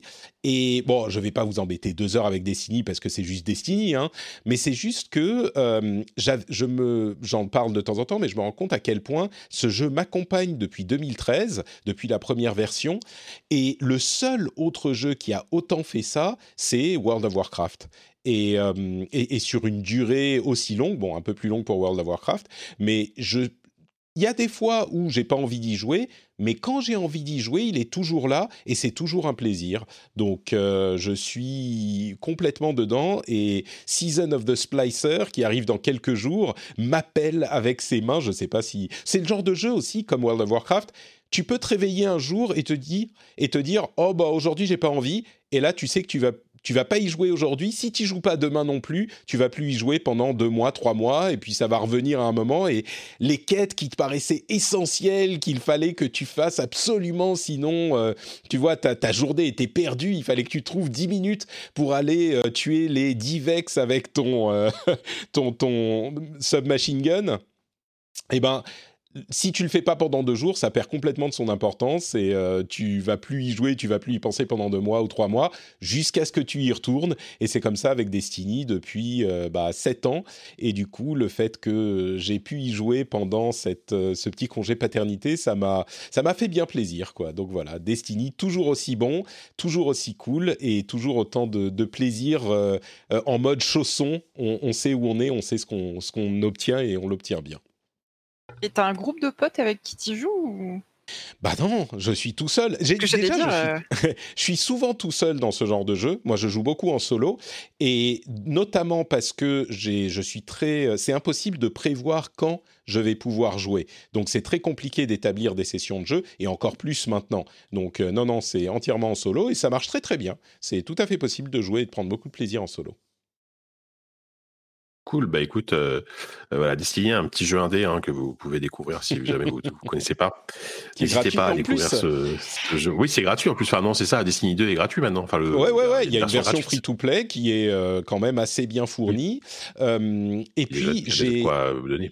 j'ai accès au. Il est gratuit sur Stadia aussi. J'ai accès au xCloud sur lequel il était inclus dans le Game Pass. Euh, je ferai peut-être une petite vidéo là-dessus sur YouTube, mais j'ai en plus acheté un Backbone. Je ne sais pas si vous connaissez ce, cette manette qui se connecte à votre. Euh, à votre euh, iPhone, qui est hyper hyper bien faite, super bonne qualité. Ça marche très très bien. qui joue en, en cloud du coup? Et j'y joue, euh, bah, je peux y jouer en cloud. Bon, il se trouve que je suis toujours chez moi, donc euh, j'y joue de, la maison. Mais, euh, mais j'ai été, j'ai réalisé, enfin, je me suis rendu compte à quel point Stadia fonctionne techniquement tellement mieux que xCloud que le Game Pass streaming, c'est fou. Hein. Le, streaming de Game Pass, il y a, y a plein de problèmes en plus avec le Game Pass parce que c'est des Xbox One et donc, d'une part, tu as toutes les mmh. qualités, les, défauts de la Xbox One, ouais, voilà. Et donc, les temps de chargement sont hyper lents. Euh, la qualité, c'est du 30 FPS euh, qui fait un petit peu mal aux yeux aujourd'hui. Mais surtout, c'est moins réactif. Enfin, vraiment, euh, à la fois le, le, le, GeForce Now a d'autres problèmes, mais à la fois GeForce Now et Stadia, et évidemment Stadia a aussi d'autres problèmes, mais ils sont au niveau qualité technique du streaming deux crans au-dessus, quoi. J'ai été assez surpris. Alors, c'est encore en bêta, peut-être qu'ils y travaillent, peut-être que quand ils passeront mm. sur Série X, euh, ça sera bien meilleur. Euh, mais, mais là, j'ai été très déçu de la qualité technique du streaming de, de Microsoft. Il faudra que je, je reteste un peu, mais euh, mais, mais, du coup, sur Stadia, tu es en full gratuit ou tu payes euh, quelque chose? Non, je suis en gratuit. Alors, tu n'as pas accès à tous les trucs euh, de Destiny 2. Euh, j'ai payé tous les trucs. C'est la version free-to-play Destiny, quoi. C'est ça, c'est ça. mais je crois qu'ils t'avaient offert, quand tu étais pro, quand j'étais Stadia Pro à l'époque, ils avaient offert une partie des hmm. trucs et je ne sais pas si j'y ai encore accès. Mais j'ai accès à tout sur ma PlayStation. Euh, sur la Xbox, j'ai accès à certains trucs parce qu'il y, a certains trucs qui sont inclus dans le euh, Game Pass. Euh, sur Stadia, j'ai accès à d'autres trucs.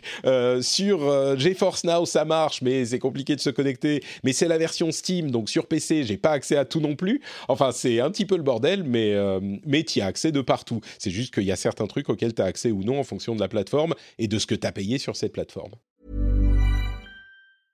This is Paige, the co-host of Giggly Squad, and I want to tell you about a company that I've been loving, Olive and June. Olive and June gives you everything that you need for a salon quality manicure in one box. And if you break it down, it really comes out to $2 a manicure, which is absolutely insane. It's also so easy to get salon worthy nails at home with Olive and June. The difference between how your nails used to look when you did them yourself and now with the Manny system is a complete game changer. The best thing about Olive and June too is it's a quick dry, dries in about one minute, lasts for five days, and full coverage in up to one to two coats. Visit oliveandjune.com slash perfectmanny20 for 20% off your first system. That's oliveandjune.com slash perfectmanny20 for 20% off your first system. Hiring for your small business? If you're not looking for professionals on LinkedIn, you're looking in the wrong place. That's like looking for your car keys in a fish tank.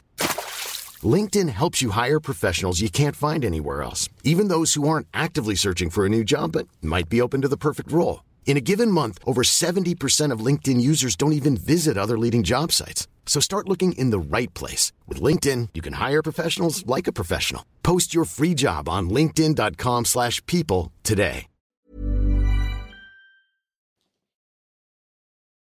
Mais il est partout. Ouais, d'accord. Euh, bon, Ok, voilà, destiné partout, sachez-le, il, il, est chez vous, il regarde. euh, on va peut-être passer, n'importe quoi. Euh, passons, allez, passons, euh, refermons notre partie sur le dojo auquel on nous joue en ce moment pour parler un peu d'actu. Euh, alors l'actu est relativement calme, je trouve en ce moment. Je sais pas si, ce que vous en pensez, mais euh, il y a quand même en ce moment un, une bataille qui est en train de se livrer, euh, bataille de géants pour le coup. Hein. alors un, géant géant et un un petit peu moins géant, mais quand même un peu géant. Euh, c'est euh, Apple et Epic qui sont actuellement euh, devant les tribunaux pour pour, bah pour, pour, pour se taper dessus. De manière très c'est que c'est des termes très juridiques hein, que je vais employer. Attention je suis un spécialiste se, taper dessus à coup de grosses liasses de billets ça exactement. Non en gros et Epic Epic attaque Apple pour bah, notamment pour ça fait ça fait très longtemps que ça traîne évidemment cette histoire et Epic ça n'était pas caché publiquement. Ils ont exprimé leur désaccord sur la politique d'Apple notamment sur le store les 30% de commission ce genre de choses. Donc il y a actuellement un, un procès en cours. Euh, et mine de rien, euh, je ne sais pas quel sera l'issue de ce procès, mais si, si Epic a, remporte son procès, ça, ça, peut créer un précédent assez énorme dans l'industrie euh, sur la façon dont les, les stores, donc Apple mais aussi Google par exemple, prennent, prennent une commission de 30% aujourd'hui. Alors apparemment c'est 30, ce que je savais pas, j'ai appris ce matin, c'est 30%, c'est 15% unique pour, pour, ceux qui génèrent moins d'un million de chiffres d'affaires par an. Ils ont changé ça il y a trois mois, genre. Voilà, d'accord. Oh, c'était marrant parce que Epic disait, enfin Sweeney disait, oh nous on se bat pour tous les développeurs, y compris les petits, y compris les petits qui sont euh, asphyxiés par les 30% d'Apple. Et donc Apple a dit ah ouais, ok, très bien. Bon bah les petits ils vont payer que 15%, voilà. Et vous, et je, je sors ma payer carte, 30%. Genre, je, je sors ma carte 15%. voilà, voilà. Euh, par contre, ce qui est rigolo, c'est que pardon, tu, tu, parlais de Google, mais ça, ça pourrait avoir aussi des conséquences sur euh, bah, les stores des consoles qui prennent historiquement 30% ah oui. aussi. Euh, enfin, historiquement, oui, qui prennent sûr. 30% à la fois chez Microsoft et chez Sony, même si Microsoft sur PC est passé à 12%, ce qui est le modèle de l'Epic Game Store sur PC. Ils avaient visiblement discuté mmh. de l'idée de passer à 12% sur Xbox aussi, mais finalement, ah. ils ont décidé que non. Peut-être parce qu'ils se sont dit, bon, on va passer les jeux free-to-play en gratuit sans avoir besoin du, du, du, Xbox Live. Donc ça réglera la question des revenus un petit peu plus simplement. Mais, mais oui, ça, a des, ça pourrait avoir des conséquences, surtout sur les consoles, alors que alors que Epic dit, Sweeney dit, euh, non, non, mais sur console, ils ont beaucoup de, de, travail de recherche et développement à faire, donc c'est vraiment pas la même chose. enfin, n'importe quoi. Ce point-là, ça crée un précédent qui, ça crée un précédent qui est énorme, quoi. Bah, complètement, ouais. Et, euh, et c'est vrai que euh, Epic, bon, ils ont été, ils ont été parmi les premiers sur PC effectivement à, à, baisser leur commission. Ça a été, un argument pour pour pas mal de développeurs évidemment pour pour que pour lancer l'Epic Game Store. Hein.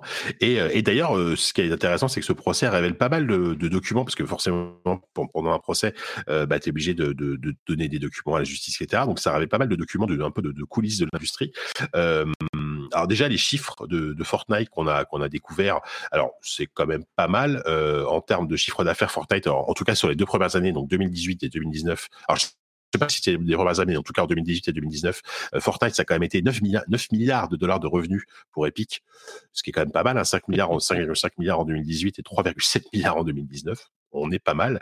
Euh, et aussi ce qu'on a appris pas mal, c'est aussi le montant, enfin le, le prix payait Epic pour avoir des jeux gratuits, parce que euh, l'argument si massue l'Epic Game Store, c'est euh, évidemment pour les joueurs, c'est toutes les semaines, je crois, tu as des jeux gratuits. Euh, tu as des jeux gratuits, mais évidemment, euh, bah, ça, c'est, pas totalement gratuit. Enfin, Epic paye pour avoir ces, pour avoir ces jeux gratuits. Euh, et aussi pour avoir des exclusivités. Et notamment, un chiffre que j'ai trouvé hallucinant, c'est le, le prix payé par, euh, le prix payé à Touquet pour avoir l'exclusivité de, de Borderlands 3 sur le, l'Epic Game Store. Donc, euh, donc, sur PC, Borderlands 3 a été une exclu Epic Game Store pendant, pendant au moins un an. et ils ont payé quand même 115 millions de dollars à Touquet pour pouvoir avoir l'exclu on va parler suite sur l'Epic Game Store. Et ils ont rajouté 31 millions sur la table pour avoir en, en, en jeu gratuit Borderlands the, the, Handsome Collection pardon, et Civilization 6. Donc on est quand même sur des, des gros chiffres. euh, et juste pour terminer, en termes pour, pour, pour continuer à parler chiffres, il y a euh, aussi eu une, toute une liste de, de jeux qui ont été euh, qui ont été donnés avec euh, combien est-ce que ces développeurs ont touché pour avoir les versions gratuites. Alors ceux, ceux qui s'en sortent très, très très bien, c'est Subnautica, qui est très connu. Il y a, il y a, il y a Bilo Zero qui sort pas longtemps, qui a, qui a quand même touché 1,4 million de, dollars euh, pour avoir euh, pour avoir son jeu gratuit sur Epic Game Store. Et euh, tout en bas de l'échelle, tu as par exemple, je sais pas, moi je prends World of Goo, tiens, souvenez-vous de ce qui est un jeu très sympa. Bon, 50 000 dollars, c'est quand même c'est quand même bon à prendre hein, pour avoir. Mais à côté des jeux il était plus vieux. World of Goo, il, était, sorti déjà sur toutes les plateformes. C'est hyper intéressant de voir effectivement tous ces chiffres et de voir à quel point les enfin combien a coûté, enfin combien de nouveaux utilisateurs ont ramené les différents jeux et du coup combien d'argent par nouvel utilisateur a coûté tel ou tel jeu. Et il y en a qui sont euh, plus ou moins une bonne affaire pour euh, Epic évidemment, mais euh, oui c'était c'était mm. vraiment fascinant et ça confirme que Epic a sorti le portefeuille, on le savait, bah mais a, vraiment sorti le portefeuille à tel point que, que l'Epic Game Store, euh, en tout cas sur les sur 2018 et 2019, a perdu énormément d'argent. C'est-à-dire qu'il avait dit, hein, le, la rentabilité de l'Epic Game Store, elle, va se faire sur plusieurs années. Euh, en, en, 2019, par exemple, l'Epic Game Store perdait 181 millions de dollars. Euh, c'est quand même assez assez monstrueux, mais mais, mais parce que c'était la c'était la politique de, de d'Epic. Et puis derrière, quand quand tu vois qu'ils vont qu'ils vont taper 5 milliards de revenus euh, grâce à Fortnite, ils peuvent se permettre, je pense, de de, de prendre ce genre de, de risque entre guillemets quoi. Euh, ah ouais, c'est complètement ça. Hein. C'est complètement l'idée, c'est d'investir pour avoir euh, une plateforme qui va parce que ce, ce qu'ils veulent en fait, c'est des plateformes et c'est pour ça qu'ils euh, attaquent Apple. C'est parce qu'ils voudraient avoir une plateforme de jeu et peut-être même d'autres choses puisqu'on a d'autres types de logiciels qui arrivent sur euh, l'Epic Game Store sur PC aussi, comme c'était Spotify, je crois, qui viennent de rajouter. Mais pour avoir un store, c'est ça qu'ils veulent, c'est avoir un store et du coup pouvoir se faire des revenus sur tous les jeux qui sont installés et pas sur leurs propres jeux. Donc c'est complètement des investissements sur le long terme qui font, c'est clair. Et c'était très malin parce que mmh. ils, ont identifié le monopole complet de Steam qui était complètement euh, néfaste pour euh, pour l'industrie et pour le marché euh, sur PC et ils sont venus attaquer Steam là et ils essayent de faire le même coup sur sur iOS. Bon, c'est un peu plus compliqué sur iOS, mais et, sur sur Android aussi d'ailleurs. Mais mais oui, et il y a, bah, d'autres. Vas-y. Vas-y, Patrick. Non, vas-y, je t'en prie, je t'en prie. Euh, oui, mais il y a eu d'autres choses hyper intéressantes comme euh, les, les sommes, euh, enfin la manière dont fonctionne le crossplay sur PlayStation et la manière dont Sony a exigé des choses des développeurs pour autoriser le crossplay et surtout le cross-save en fait. C'était hyper intéressant. Je ne sais pas si tu veux évoquer ça aussi. Si, si, bah, je, je, l'avais noté. C'est vrai que bah, à, la base, Sony historiquement était vraiment contre le crossplay, hein, et c'est vraiment beaucoup c'est Fortnite qui est sur la pression des joueurs, par, notamment par rapport à Fortnite, qui les a fait changer d'avis et qui se sont fait bon, ok, on va faire le crossplay, mais derrière, euh, on a appris effectivement que euh, bah, Sony touchait une, une, commission, je pense qu'on peut dire ça, euh, touchait une commission euh, sur certains euh, sur pour, pour, pour, certains jeux en fonction du succès, en fonction du succès du, du, jeu sur sa plateforme. Donc en gros, si, si ton jeu cartonne sur sur sur PlayStation, bah, l'éditeur va devoir une petite partie de, de, de ses gains à Sony euh, pour, pour, pour ça. Donc c'est un peu je sais pas, ça fait un, chou ça fait un peu, ça fait un peu mafia, mais bon, je sais pas ce que, ce que vous en pensez, bah, mais c'est une méthode un peu bizarre. Mais... Je, je apparemment, c'est les seuls à faire ça en plus. Hein. Oui, mais je crois que c'est, ça a été mal compris. Peut-être que d'ailleurs c'est moi qui ai mal compris, mais j'ai pas l'impression. Euh, il, il touche effectivement une partie des revenus euh, de la, la boîte, mais c'est comment dire C'est en considération des revenus généraux de la, du titre sur toutes les plateformes. En fait, ce qui faisait peur à Sony, c'est ça. Ce qui faisait peur à Sony, c'est de se dire, bah, si on autorise le crossplay, c'est pour ça que je dis le cross-save surtout, parce que c'est pas le cross-save, mais c'est les achats qui sont faits sur les différentes plateformes. Ce dont ils avaient très peur, Sony, et je pense que c'est légitime, c'est qu'ils se disaient, on va avoir sur notre plateforme mmh. des euh, prix qui seront de tel et tel montant pour les objets en jeu. Si on a des joueurs qui peuvent aller acheter les objets en question sur d'autres plateformes à des prix moins élevés et venir les utiliser sur notre plateforme, eh ben tout le monde va se mettre à faire ça et donc il suffira à quelqu'un de dire bah on va mettre tu vois une plateforme de dire on va mettre nos prix euh, baisser de 10, 20, 15% et euh, les dire aux utilisateurs de PlayStation qu'ils vont pouvoir venir les acheter chez nous et les utiliser sur PlayStation. Et comme la PlayStation avait une part de marché, a toujours une part de marché très importante sur ces jeux-là, bah, tout le monde pourrait se mettre à aller acheter les, les, objets moins chers sur une autre plateforme. Et ça siphonnerait complètement les revenus de Sony. Et donc, ce qu'ils ont dit, Sony, c'est OK pour le crossplay, OK pour le cross-save, mais si vous générez beaucoup de revenus sur d'autres plateformes et que vos joueurs jouent sur notre plateforme, eh ben on veut une partie de ces revenus que vous avez généré sur les autres plateformes.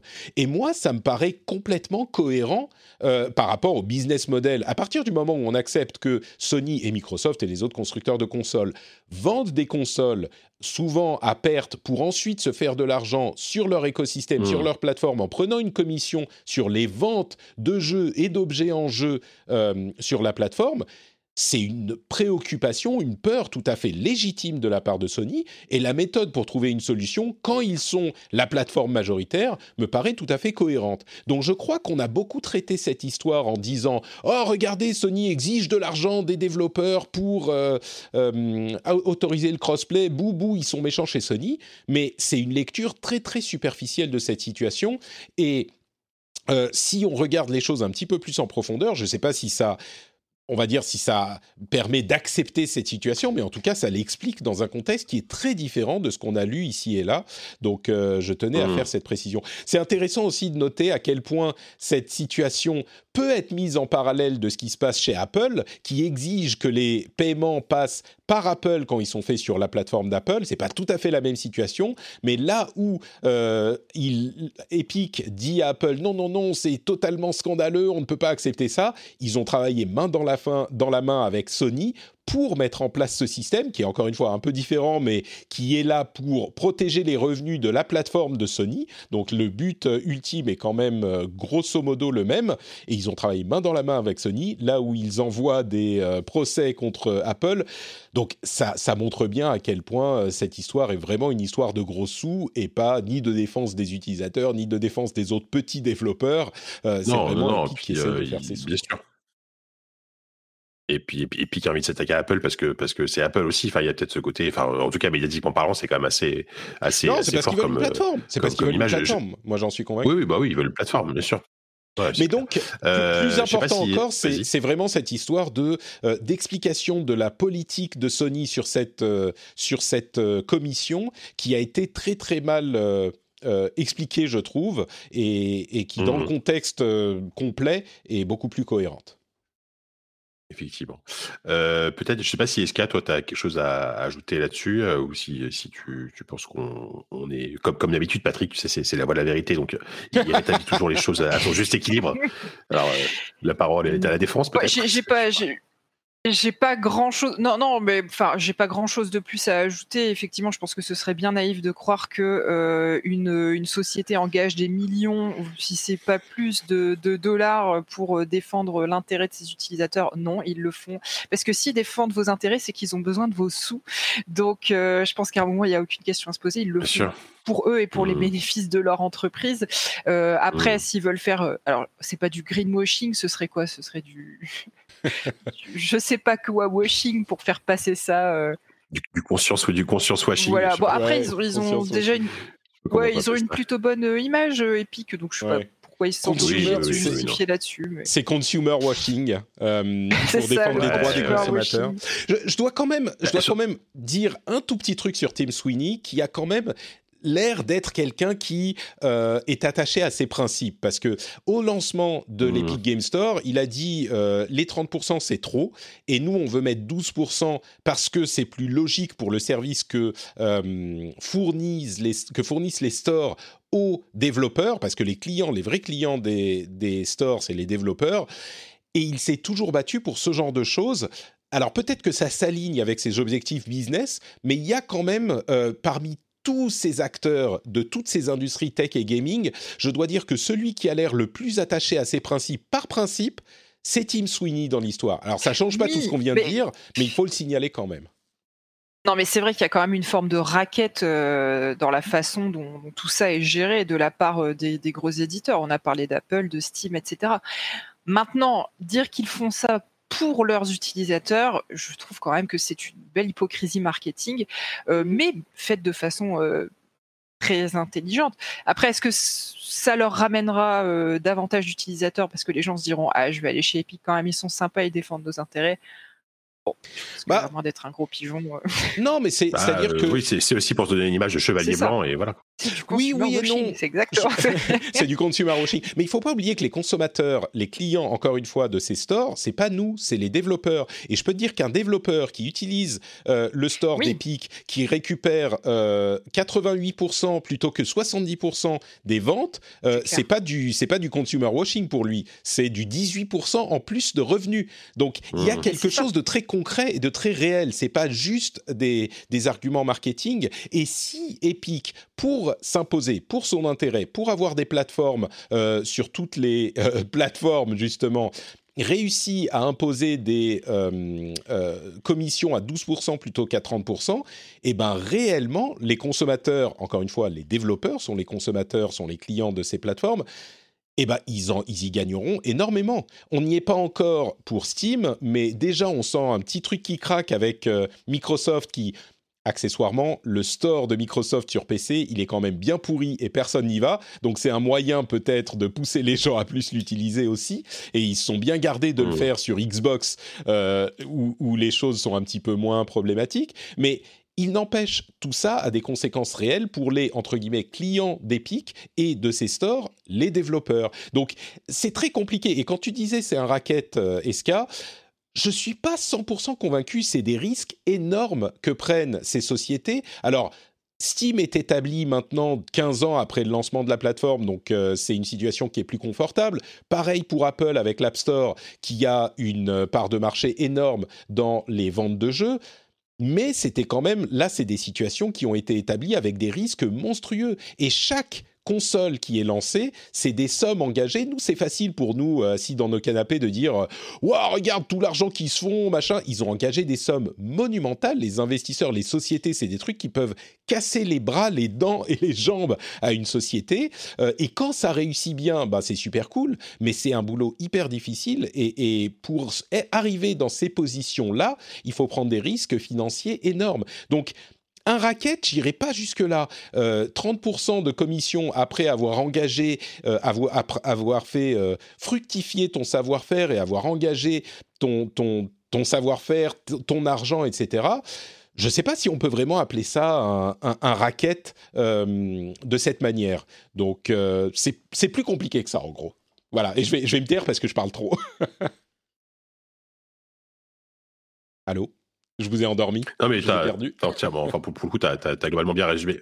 Ouais, non, non, je, je, suis là. Je sais pas, est-ce qu'Arina, elle, elle, est peut-être qu'elle s'endort pour de. Pas du tout. J'étais subjugué par la verve de Patrick. non, mais c'est vrai. Bah oui, oui, non, mais oui. Je, bon, mais je, je, je, ne peux que euh, m'aplatir euh, avec, avec, tout le respect que j'ai.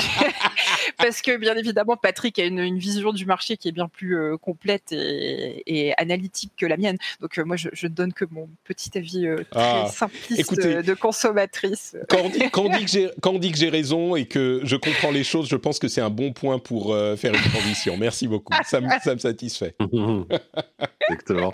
Et d'ailleurs, juste pour, pour terminer sur cette histoire alors c'est un peu en side, hein, c'est un peu une, une quête annexe. Hein. J'ai trouvé ça presque mignon. Il y a, il y a, y a un interne parce qu'il y a, il y a quelqu'un chez Microsoft euh, qui s'appelle, pardon, il s'appelle euh, Laurie White, donc il est vice-président du développement commercial chez Microsoft, euh, qui, a, qui a témoigné le procès. Et du coup, ils ont ils ont mis en, en, en exergue parmi les pièces à conviction une, un document interne où ils, ils encensent The Last of Us partout.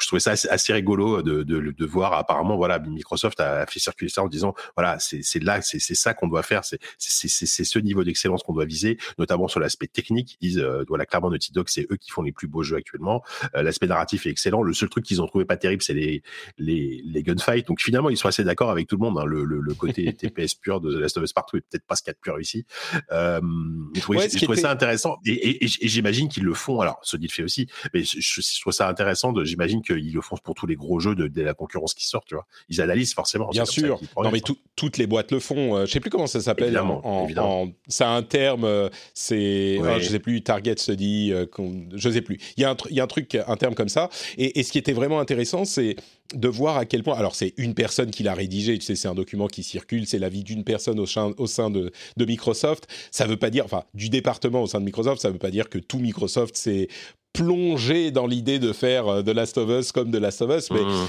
c'est des choses à noter importantes. Ce qui est vraiment intéressant, c'est qu'il disait euh, ils n'ont pas eu peur de prendre le risque de faire un jeu controversé et de faire un jeu avec une intention artistique euh, rigide, même si ça aurait, ça, pouvait euh, mécontenter certains. Et ça, c'est vraiment notable. C'est-à-dire qu'ils ont, ils ont compris et compris la valeur de cet aspect du jeu. Et ça, j'ai trouvé ça vraiment intéressant, au-delà des graphismes qui évidemment sont très beaux et de ce genre de choses.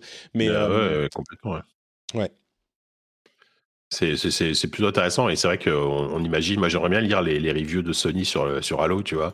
Est-ce que est-ce qu'ils sont aussi sympas? Je sais pas. Faut voir. Euh, donc voilà, bon, on va peut-être refermer. De toute façon, je, je, je, ne sais pas quand quand est censé se terminer ce procès, mais euh, bon, il y, a encore pour quelques temps, je pense. Oui, euh, et puis il y aura terminé. plusieurs années sûrement. Ouais, ouais, ouais on, va suivre tout ça.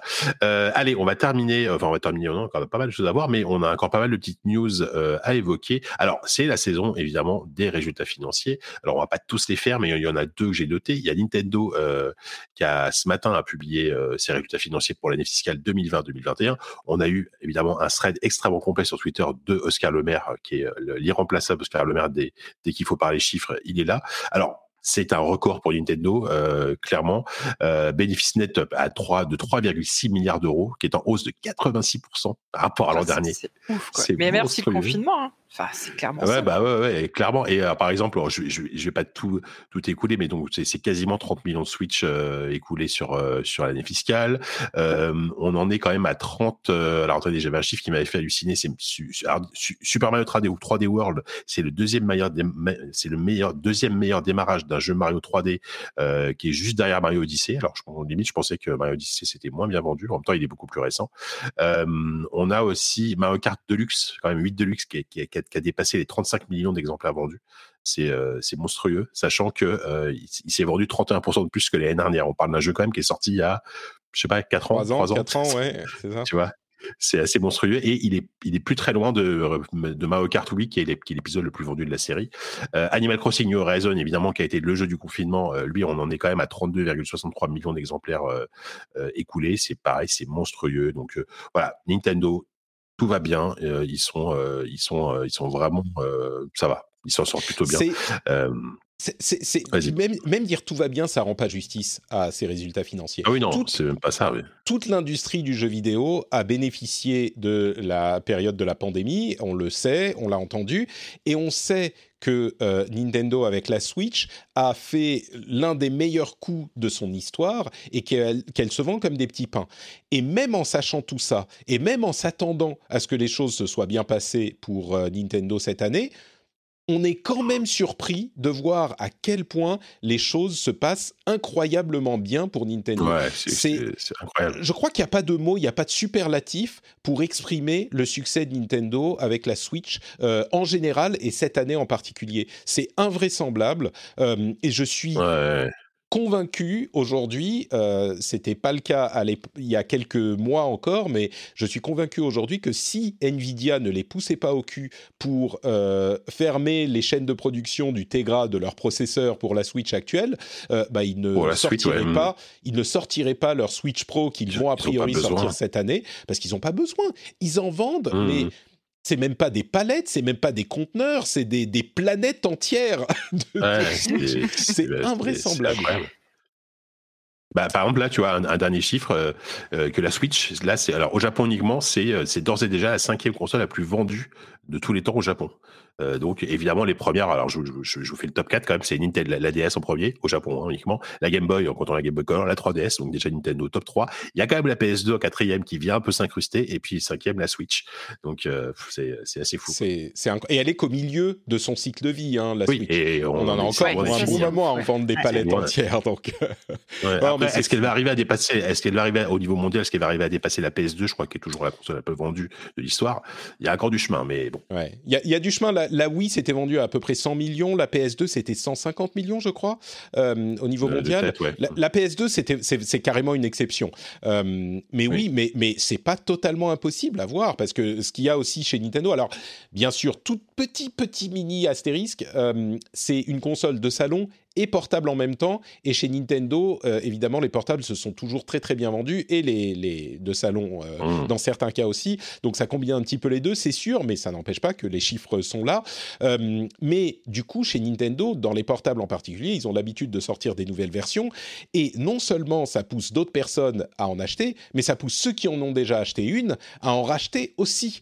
Donc il n'est pas du tout impossible qu'ils se mettent à, à, à, en ah revendre beaucoup plus. Enfin, je sais même pas comment on peut dire à en vendre plus que maintenant qu'ils vendent plus qu'ils n'en ont jamais vendu. C'est vraiment. Euh, je sais, les chiffres deviennent parfois un petit peu abstraits et on voit des listes genre des mmh. meilleurs jeux vendus au Japon de l'histoire et Nintendo a genre le top 15 de tous les jeux. Tous les jeux les mieux vendus, c'est au Japon, hein, mais ah tous les ah, jeux les mieux vendus de l'histoire, c'est tous les jeux de Nintendo. Au Japon, mais oui. Euh, et les chiffres ne. Comment dire Les chiffres ne donnent pas une vraie euh, une, une, vraie. C'est abstrait. Ça devient abstrait au bout d'un moment. Tu parles de millions, de milliards, tu sais pas très bien euh, de quoi il s'agit. Mais c'est pour ça que je dis, on s'attendait à ce que ça se vende bien, mais ça se vend encore mieux que ça, mmh. malgré toutes les. Et pour vous donner, toujours dans la liste d'Oscar Lemaire, les jeux les plus vendus de l'histoire au Japon, alors c'est de toute l'histoire, on part de 10 millions, on finit à 4 millions pour le 20e, mais on a. Euh, Pokémon, Animal Crossing New Horizon, Pokémon, Super Mario Bros, New Super Mario Bros, Animal Crossing, Pokémon, Pokémon, Super Smash Bros, euh, Pokémon euh, Animal Crossing, Monster Hunter Freedom 3, Pokémon, Brain Training, Mario Kart 8 Deluxe, Splatoon 2, New Super Mario Bros. Wii, Pokémon, Dragon Quest 9, euh, Tetris. Et 1, 2, 3, Pokémon, je crois, à la fin. 4, 5, 6. Il y en a 6 qui sont des jeux Switch. Alors c'est vraiment le Japon, hein, ah, euh, hein. soyons, soyons clairs, c'est très particulier, mais euh, il n'empêche, c'est au Japon, euh, c'est enfin, invraisemblable. Si on prend les... Bon bref, peu importe, vous aurez compris, c'est totalement fou. Merci Oscar. on pourrait faire une émission là-dessus. Hein, et, intéressant. et voilà, et ils, sont, ils sont, ils sont complètement à part, euh, même dans, dans, le jeu vidéo, tu vois. Euh, voilà, ils sont sur une, autre voie. Euh, ils sont sur une autoroute à trois voies quand Sony et, Microsoft se partagent une autoroute à deux voies, tu vois. C'est, c'est, mm. c'est vraiment assez, assez incroyable. une autre boîte qui va bien aussi, hein, on va pas se plaindre pour eux, c'est Activision Blizzard, puisque là cette fois-ci c'est leur résultat financier du premier trimestre 2021 qui a été publié. chiffre d'affaires de 1,8 milliard d'euros et bénéfice bénéfice net de 514 millions d'euros. Donc, bon, progression de 27% et 23%. C'est pas mal hein, par rapport Et à la. pourtant, il continue de licencier. C'est quand même, c'est quand même bizarre. hein. Euh, il, faut, il, faut, il faut bien payer Bobby Kotick. Qu'est-ce que tu, qu'est-ce que tu, dis? Combien, il a Euh, touché, euh, Kotick? 400 millions d'euros? Ah, Je sais je- plus, 120, je- enfin, c'est des centaines de millions d'euros. Je, je l'ai pas noté, mais oui, oui, je, je- je pense. Alors, je dis peut-être une grosse connerie, mais je pense que c'est le patron, euh, enfin, de- du milieu du jeu vidéo qui est le mieux payé de l'industrie. Enfin, je, je, je pense pas qu'il y en ait d'autres qui, qui soient aussi bien payés que lui, quoi. Même, même les guillemots, je pense, ne touchent pas autant. Ou, euh, Ouais. Après, voilà, je dis ça vraiment comme ça, hein, mais je, je- j'ai l'impression. Je serais que pas surpris, voilà, on va dire. plus, euh, je serais pas surpris, voilà. Euh, dans ce chiffre d'affaires, quand même, le. Vas-y. Euh, ju- juste sur cette histoire de Kotick, vraiment pour me faire l'avocat du diable, je crois qu'il est évident qu'il y a quelque chose d'indécent euh, dans ce type de rémunération et je crois que tout le monde le comprendra. Ceci dit, euh, il faut quand même noter, et ils le notent dans, le, dans leur document d'explication des revenus parce qu'ils sentent bien que c'est indécent, mais, mais ils n'ont pas tort. Il est tellement payé parce qu'une partie de ses revenus sont indexés sur le cours de l'action. Et l'action a tellement monté parce qu'il a fait tellement de bénéfices et qu'il bénéficie tellement aux euh, actionnaires que, en même temps, on peut comprendre qu'il soit euh, rémunéré de manière exceptionnelle. Et quand on parle des actionnaires, on a tendance à voir euh, les gens avec chapeau haut de forme et cigares et monocle, tu vois, et c'est les, les bourgeois qui euh, accaparent le capital. Mais n'importe qui peut être actionnaire de euh, d'Activision. N'importe qui peut aller acheter des actions d'Activision, n'importe qui peut aller acheter des actions d'Apple. C'est justement, alors oui, c'est pas aussi simple pour un kidam, euh, sauf si on utilise peut-être Robinhood, mais c'est pas aussi simple pour un kidam que pour un gros fonds d'investissement. Mais il y a quelque chose de, euh, j'oserais pas dire de, ça popularise le capital. J'irai pas jusque là, mais le fait que ça, donne accès à n'importe qui à ses bénéfices potentiels. Alors oui, quand on n'a pas déjà du capital, on va pas pouvoir en acheter beaucoup et donc on va pas avoir euh, un, un, retour sur investissement euh, sensible. On est plus accroché à son salaire et c'est pour ça qu'il y a quelque chose d'indécent. Mais je, pense qu'il faut quand même avoir cet angle dans la vision des revenus de Kotick. Et je pense qu'il est assez. Enfin, je ne sais pas s'il est trop payé ou pas. Euh, et quand on voit qu'il licencie des gens par ailleurs pour différentes raisons, mais on pourrait là aussi faire un épisode entier là-dessus. Je pense qu'il ne faut pas perdre de vue non plus que son salaire est tellement élevé parce que l'action a monté et qu'il a bénéficié aux actionnaires qui peuvent être n'importe qui. Donc, c'est juste un petit truc à garder à l'esprit quand on analyse la il, chose. Il, il, il, profite, il profite du système aussi. Il profite du système, c'est sûr. Bien sûr, bien sûr. D'un système mis en place, quoi, tu vois. Ouais, non, complètement. Et alors, juste dans, le détail rapidement, euh, la partie euh, Call of Duty est énorme, enfin, participe a priori à, à 40% du chiffre d'affaires de la société, ce qui est énorme. Euh, le, le, carton de Call of Duty, de Warzone évidemment, et de Call of Duty Mobile aussi, qui marche extrêmement bien. Euh, du côté de chez Blizzard, c'est 400 millions d'euros de chiffre d'affaires, donc pour la partie uniquement euh, jeu Blizzard, avec une petite baisse de, du nombre de joueurs actifs. Alors, je, a priori, il parle de Shadowlands, enfin de World of Warcraft. Alors, je suis étonné qu'il communique, euh, là, ça me paraît beaucoup, mais il, apparemment, Blizzard, dans son entièreté, aurait perdu des utilisateurs actifs. Donc, euh, on, on serait à 27 millions de joueurs contre, euh, contre 30 millions en 2020. Donc, ça, ça baisse petit à petit en termes de joueurs. Il faut, faut, faut, préciser quand même que euh, Blizzard n'a a pas sorti de très gros jeux euh, l'année dernière, si je dis pas de bêtises, à part de Shadowland. Euh, et voilà, on attend oui, probablement ouais, Diablo avait... 2 Resurrected, on attend Diablo 4, on attend Overwatch 2, tu vois. C'est ce qu'on dit à chaque fois. Euh, effectivement, bon, ils ont sorti euh, le faux pas de ces derniers temps qui était euh, Warcraft 3 Reforged. Warcraft 3 Reforged, bien sûr. L'année dernière.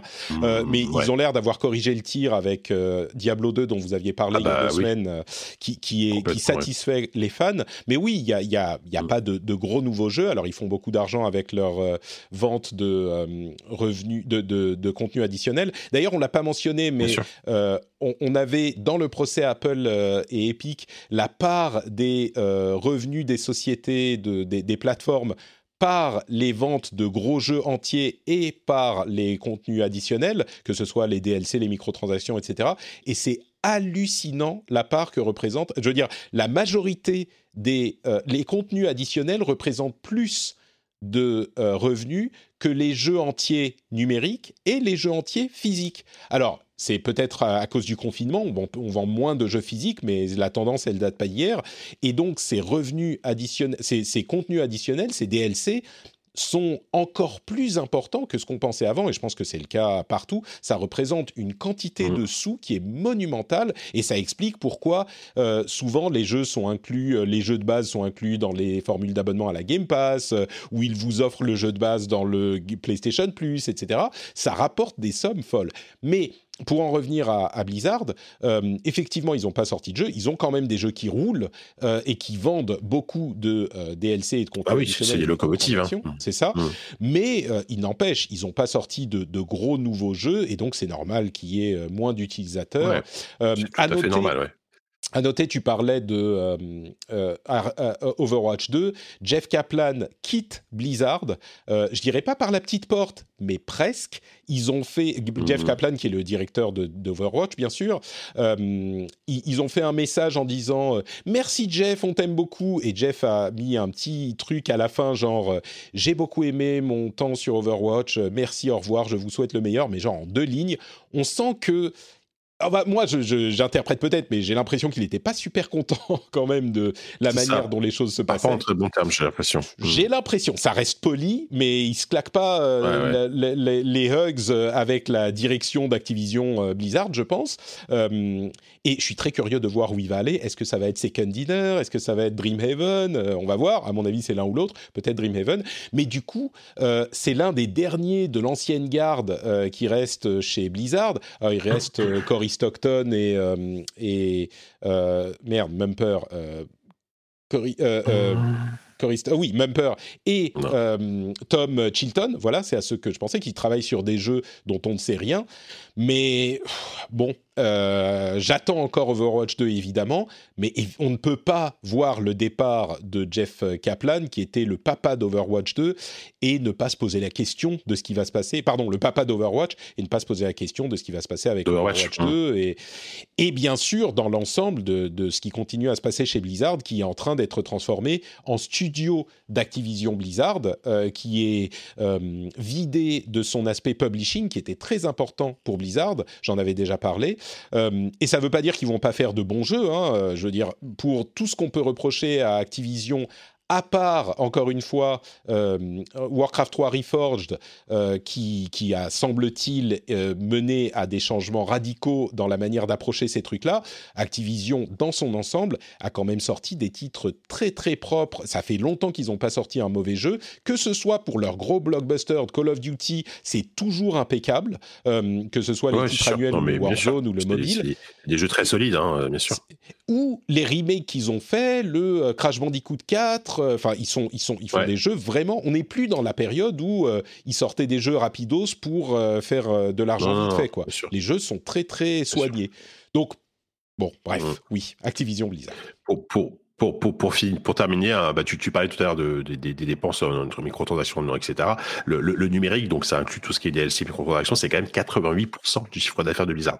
Voilà, donc euh, c'est Ah. monstrueux. Et, et- et sans, sans compter, bien sûr, les, gens, les, les, les jeux dématérialisés, ça, ça inclut le mobile, ça inclut tout ça. Quoi. Tous les services.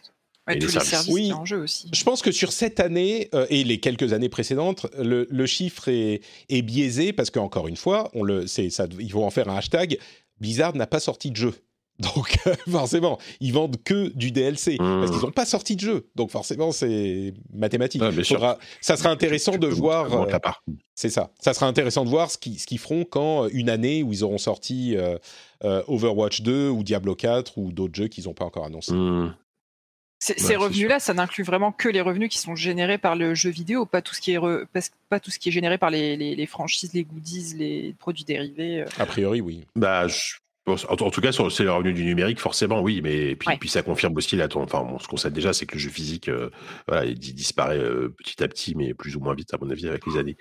Euh, allez, on va peut-être terminer tranquillement l'émission avec des news un peu moins, un peu moins, un peu moins, un peu moins, un peu moins grosses, on va dire, un peu moins sujet à discussion. Je sais pas, on verra. J'allais dire un peu moins chiante, c'est ça aussi parce que mine de rien attends est-ce qu'on s'attendait à ce que Nintendo an- annonce un nouveau jeu comme ça sans, sans tambour ni trompette? Et c'est pas n'importe quel jeu puisque c'est un jeu de un jeu de création de jeu. Voilà, tout simplement. Ça, ça va s'appeler alors Game Builder Garage en anglais et c'est l'atelier l'atelier du jeu vidéo en français. Une traduction voilà assez presque quasiment littérale. et en fait, c'est plutôt rigolo puisque alors souvenez-vous sur PlayStation l'année dernière où il y a eu Dreams, hein, qui était un jeu de création qui était extrêmement puissant et assez complexe à prendre en main. Là, c'est ça, a l'air d'être la même chose, mais à la Nintendo, donc quelque chose de beaucoup plus abordable, de beaucoup plus euh, euh, simple d'accès et facile à, prendre en main, avec peut-être des résultats moins moins complexes, je sais pas. Euh, moi, moi j'ai vu le trailer, j'ai lu un petit peu des infos, ça, ça a l'air tout mignon, ça a l'air assez intéressant et peut-être que ça peut donner des bases de programmation, même si je pense que c'est très très light. Hein. je sais pas ce que vous en pensez. Vous. Bah, ça fait, ça fait Vas-y, il y, a un côté très Nintendo Labo, je trouve, dans le ah bah oui. dans la démarche. Et ouais, je suis tout à fait d'accord avec toi quand tu dis euh, les, les, bases de la programmation. Et alors après, oui, euh, je m'attendais pas non plus à, un jeu comme ça, mais euh, il y, a un jeu qui a énormément de succès, notamment chez les très jeunes, où Roblox. Oui, c'est ça, Roblox. Et je me demande s'ils essayent pas de se mettre dans le dans la dans la faille, dans la niche. Ouais, il y a peut-être un peu de ça. mais, mais clairement, c'est, c'est, enfin, je suis vous savez, moi j'aime tout le monde et j'aime tout, mais j'aime quand même beaucoup Nintendo. Et c'est tellement magique. Ils, approchent, ils ont une approche des choses qui est une, approche. Euh, out of the box, non, c'est pas ça que tu veux dire. Si, un petit peu out of the box, mais ils simplifient les choses, ils repensent euh, les conceptions de tout, de tous les éléments de leur jeu et de leurs outils pour que ça soit sympa, agréable à utiliser. Et j'y pense bien sûr avec, euh, avec mon fils, euh, qui d'ici deux ou trois ans pourra commencer à faire des choses de ce type-là, j'imagine. Et c'est vraiment, c'est du no-code. Tu disais les bases de la programmation. c'est tout est visuel, tout est. Je suis sûr que vous avez déjà vu le trailer. Si vous l'avez pas vu, allez chercher l'atelier du jeu vidéo ou Game Builder Garage, qui coûtera d'ailleurs seulement 30 euros. Euh, et qui sort en juin, mmh. le 11 juin, je crois. Mmh. Euh, et, c'est, on peut vraiment tout faire. Alors c'est essentiellement des jeux en 2D. On peut visiblement faire de la 3D aussi, mais on imagine que ça sera surtout des jeux en 2D. Et il montre quelques, exemples de trucs qui ont été faits avec. Euh, c'est intéressant de le mettre en parallèle avec Dreams parce que Dreams a l'air tellement complexe, enfin il est tellement complexe, on peut tout faire. Mais vraiment, si vous avez exploré un petit peu Dreams, on peut faire n'importe quoi. C'est pas juste un outil de création de jeux vidéo, c'est un outil de création tout court. Là, ça a l'air d'être vraiment construit pour faire du mmh. jeu, euh, et mmh. ça a une telle, enfin ça me fait quand je vois des trucs faits par Nintendo, je suis enchanté. Vraiment, il y a quelque chose de magique chez Nintendo. Et là ils réussissent à faire briller cette magie à travers ce trailer. Et, évidemment je pense que il y a beaucoup de gens qui vont se précipiter sur le jeu. J'espère juste qu'ils réussiront à montrer les jeux créés euh, un petit peu plus facilement qu'avec Mario Maker. Euh, parce qu'avec Mario Maker pour trouver des niveaux qui n'étaient pas juste le niveau le plus difficile que tu as vu de ta vie, euh, bah c'était compliqué. Mais là ça ça sera peut-être un petit peu plus explorable, j'espère en tout cas c'est clair, en, termes de partage et tout, il va falloir mettre ça bien en ordre, mais c'est effectivement l'étape suivante après Mario Maker, après Nintendo Labo. Euh, voilà, ils, continuent dans ce truc euh, do it yourself euh, qui, qui, qui, qui, est assez nouveau chez eux. Hein. Moi, je, enfin, si, oui. si, quoique, non, je dis des bêtises. Ouais, mais en même temps, il y a, sur Super Nintendo, t'avais déjà Mario Paint, t'avais eu Mario, t'avais eu, t'avais eu Wii Music, bon, qui, était tout naze, hein, mais voilà, c'est pas, pas forcément nouveau, mais c'est vrai que là, ils le font avec une, ils, je trouve qu'ils franchissent une étape avec ce, avec ce jeu-là. alors, je vais juste, tiens, dire, juste, juste un truc parce qu'on parle de juin et tu disais c'est un petit peu une période calme, même si on réussit à faire du remplissage pendant deux heures d'émission. Euh, je il faut pas oublier qu'on est à quasiment un mois de l'E3. Euh, et du coup, ça risque d'être un moment vraiment euh, exceptionnel cette année, parce qu'il y a beaucoup de choses dont on sait qu'elles vont arriver et qui seraient parfaites pour être annoncées à l'E3.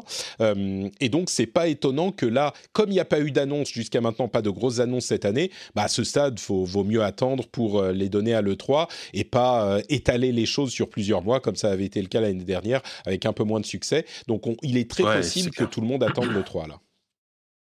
Ouais, mais d'ailleurs, il y, en a qui n'ont pas attendu le 3 pour annoncer quand même leur gros jeu, puisque euh, là j'active le mode vieux, vieux nostalgique. Euh, il y a quand même, ah, pardon, il faut que j'arrive à lire sans rire, mais en plus je me, je me moque pas, mais c'est tellement surprenant. Donc Microids, donc qui est, qui est, qui est un, éditeur très plutôt connu en France, qui a annoncé Flashback 2.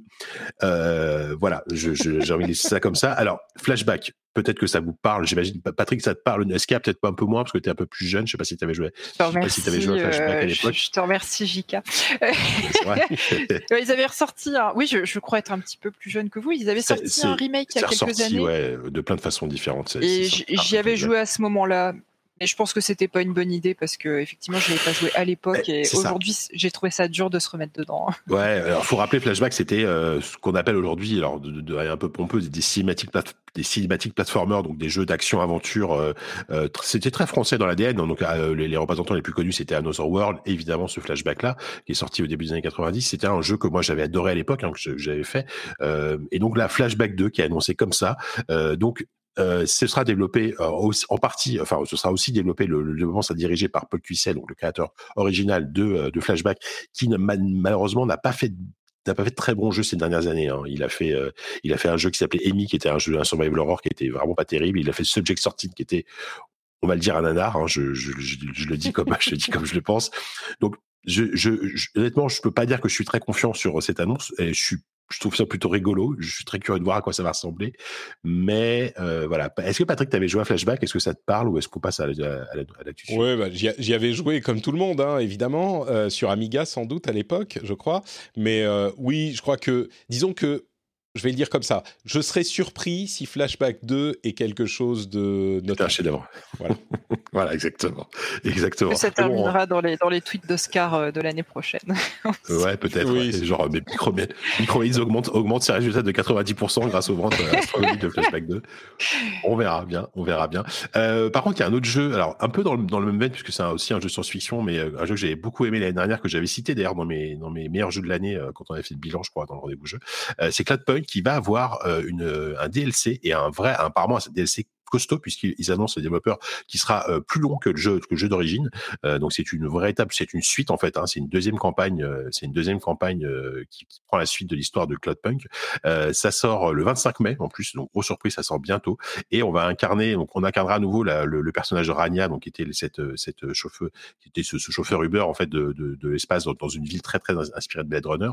et aussi un deuxième personnage qui qui s'appelle Ace et qui apparemment doit rembourser ses dettes en une nuit. Donc doit, doit, trouver de l'argent.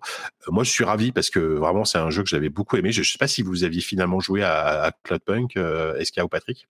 Euh, Est-ce que c'est le jeu où tu dois euh, changer des couches de caca en pleine nuit? C'est ça le jeu? Exactement ça. Ouais, exactement Alors oui, ça j'y ai bien joué ces dernières semaines. Ouais, mais, mais, dans une ville du futur. À part ça, non. À part ça et Destiny et un peu de Returnal, j'ai pas trop joué. Non, non mais t'aurais pu y jouer l'année dernière parce que c'est sorti, c'est sorti, c'est sorti l'année dernière. Est-ce que toi, tu as joué à Cloudpunk? Pas du tout. Euh, quand il l'avait annoncé visuellement, il m'avait bien accroché, et puis finalement, je suis passé à côté. Ouais, non, c'est un chouette jeu et je pense que, enfin, ce sera l'occasion de le faire parce que c'est un jeu très narratif, hein, mais euh, l'univers très très Blade Runner et tout ça mmh. fonctionnait très très bien. Donc euh, voilà, j'avais envie de le citer parce que je suis absolument euh, euh ravi de cette cette annonce de DLC. allez, on avant va finir, que tu continues, avant que tu continues, il y a eu une indication qu'on aurait potentiellement un DLC pour Outer Wilds, un truc qui a été miné de base de Steam. Ouais, mais les, mmh. le, le, je sais plus, je crois que c'est Annapurna qui avait fait genre un emoji œil avec euh, le, truc, donc ça, ça a l'air d'être le cas. Un DLC pour Outer Alors je sais pas très bien comment ils pourraient faire le DLC, et puis surtout, une fois que tu n'as plus la surprise et la découverte initiale, je me demande si ça va pouvoir fonctionner une deuxième bah. fois. Mais, mais Ou alors ils font, ils font un gimmick, euh, ils font un, il faut un gimmick différent. Euh, ouais, ce serait très mm. curieux, évidemment. Effectivement, ce serait hyper intéressant de, de voir ça. Euh, la Gamescom 2021, finalement, n'aura pas lieu en édition physique. Ils, ils, voulaient, euh, ils voulaient faire en 2021 un, format hybride, en fait, avec quand même la, quand même la, possibilité d'accueillir du, d'accueillir du, du, public. Et ben, ce sera pas le cas. Donc, ils ont confirmé euh, il y a quelques jours que euh, ce sera à nouveau un événement purement, purement en ligne, comme le 3. Donc, ils disent que voilà, on a vraiment essayé de trouver un planning, de, de s'arranger avec les, les exposants et tout, mais on peut, c'est trop compliqué organiser quelque chose cette année. Euh, c'est dommage, hein, mais bon, voilà, peut-être l'année prochaine. Euh, ça se tiendra, euh, ça se terminera le 27 août. On a, on a plus les dates exactes, mais a priori, ce sera dans la semaine du 27 août. Et, et voilà. Donc bon, bah, ce sera je pense qu'on on est parti comme l'année dernière pour avoir une espèce de, on l'a appelé Summer of Gaming, hein, je sais plus qui disait ça, mais avec plein plein de conférences en ligne à suivre. Jeff Keighley, à distance ouais. et c'était Ouais, Jeff Keighley qui avait ça. Il y aura le 3, il y aura, il y aura la Gamescom. Enfin voilà, il y aura plein, il y aura le PC Gaming Show qui reviendra. Bah, il, a, etc. il a déjà annoncé que le Summer of Gaming aurait lieu cette année aussi, mais qu'il fera qu'un mois plutôt que trois, parce que là encore, euh, comme pour euh, toutes les autres Ouais, annonces, c'était beaucoup trop quoi. étalé. Donc le, Oh là le là. 3 sera compact, le Summer of Gaming sera plus compact. Mhm. Donc euh, oui, tout le monde a retenu les, les leçons. Quoi. Ouais, c'est clair. Bon, et on verra en 2022 si euh, on retrouvera un format, on retrouvera, on retrouvera des salons physiques. Moi, j'aimerais bien, mais bon, on verra parce que j'avoue que ça me manque d'aller à Cologne là. Mm. je- je- voilà, au, au moins à Cologne, tu vois. Je Mange- demande, même pas, une- je demande même pas Los Angeles, je demande juste Cologne, quoi. Manger une bonne wurst avec une bière. Ouais, exactement. Voilà, une Currywurst une à currywurst, midi. euh, Ah là là. Au pied de la cathédrale. Voilà, c'est exactement là, le, le, le Messeux, Non, là, le, pas- le, le cul Messeux, là. Mais ouais, le, le Kölnmesse, c'est pas au pied de la cathédrale que tu vas pour manger ta Non, non, currywurst. pas du c'est, c'est au milieu du, du centre de convention avec tous les, les Allemands suants. Et là. ouais, ça c'est, me manque. c'est spécial, hein, la Gamescom. C'est très spécial. Les gens se. Enfin, moi, j'aime beaucoup la Gamescom. Ah, mais, Ah, mais- J'en ai des bons souvenirs aussi. Ouais, c'est c'est particulier. hein. Les, les gens se rendent pas bien compte. Je pense qu'on le dit à chaque fois qu'on l'évoque, mais le 3 qui est censé être le gros, gros, gros salon, et c'est vrai que c'est le cas, c'est genre 40 à 50 000 personnes. euh, même pas, je crois que c'est ça- en fonction des années entre 15 et 50 000. euh, la Gamescom, c'est 300 000 personnes, essentiellement des Allemands qui viennent tester des jeux, parfois des jeux qui sont dispo dans, Oui. dans le. Parce que la Gamescom, c'est un, salon, c'est un salon public, alors que le Ouais. 3, euh, voilà, enfin, le, le 3, même si récemment ça a un peu changé, mais le 3 a toujours été plutôt un salon professionnel. Donc, Ouais. évidemment, ça draine, ça draine beaucoup moins de monde. Euh, pour finir, on a euh, un truc intéressant. euh, Sony qui a annoncé, en fait, qu'ils allaient euh, investir de manière assez minoritaire dans Discord. Et surtout euh, ils vont intégrer euh, Discord à, à la plateforme PlayStation euh, à l'avenir. Donc euh, ce qui est intéressant c'est que récemment il y a eu des, des grosses rumeurs euh, comme quoi Discord était en discussion avec Microsoft pour se faire racheter et que finalement ça ne s'est pas fait. Euh, donc du coup derrière il y a Sony qui débarque. Alors Sony ne rachète pas Discord hein, ça veut pas du tout dire ça. Mais il y a un rapprochement à la fois financier et à la fois en termes de services euh, avec Discord. Et c'est plutôt un bon move parce que Discord aujourd'hui est devenu quelque chose sur PC euh, d'essentiel. Ah bah, nous on enregistre sur Discord hein, euh, très clairement. Ouais. Donc euh, je trouve ça, euh, je trouve ça intéressant qu'ils arrivent sur console parce que pour le coup ils sont assez peu présents euh, sur les consoles. Quoi. Mais c'est vraiment intéressant la, la stratégie de Sony.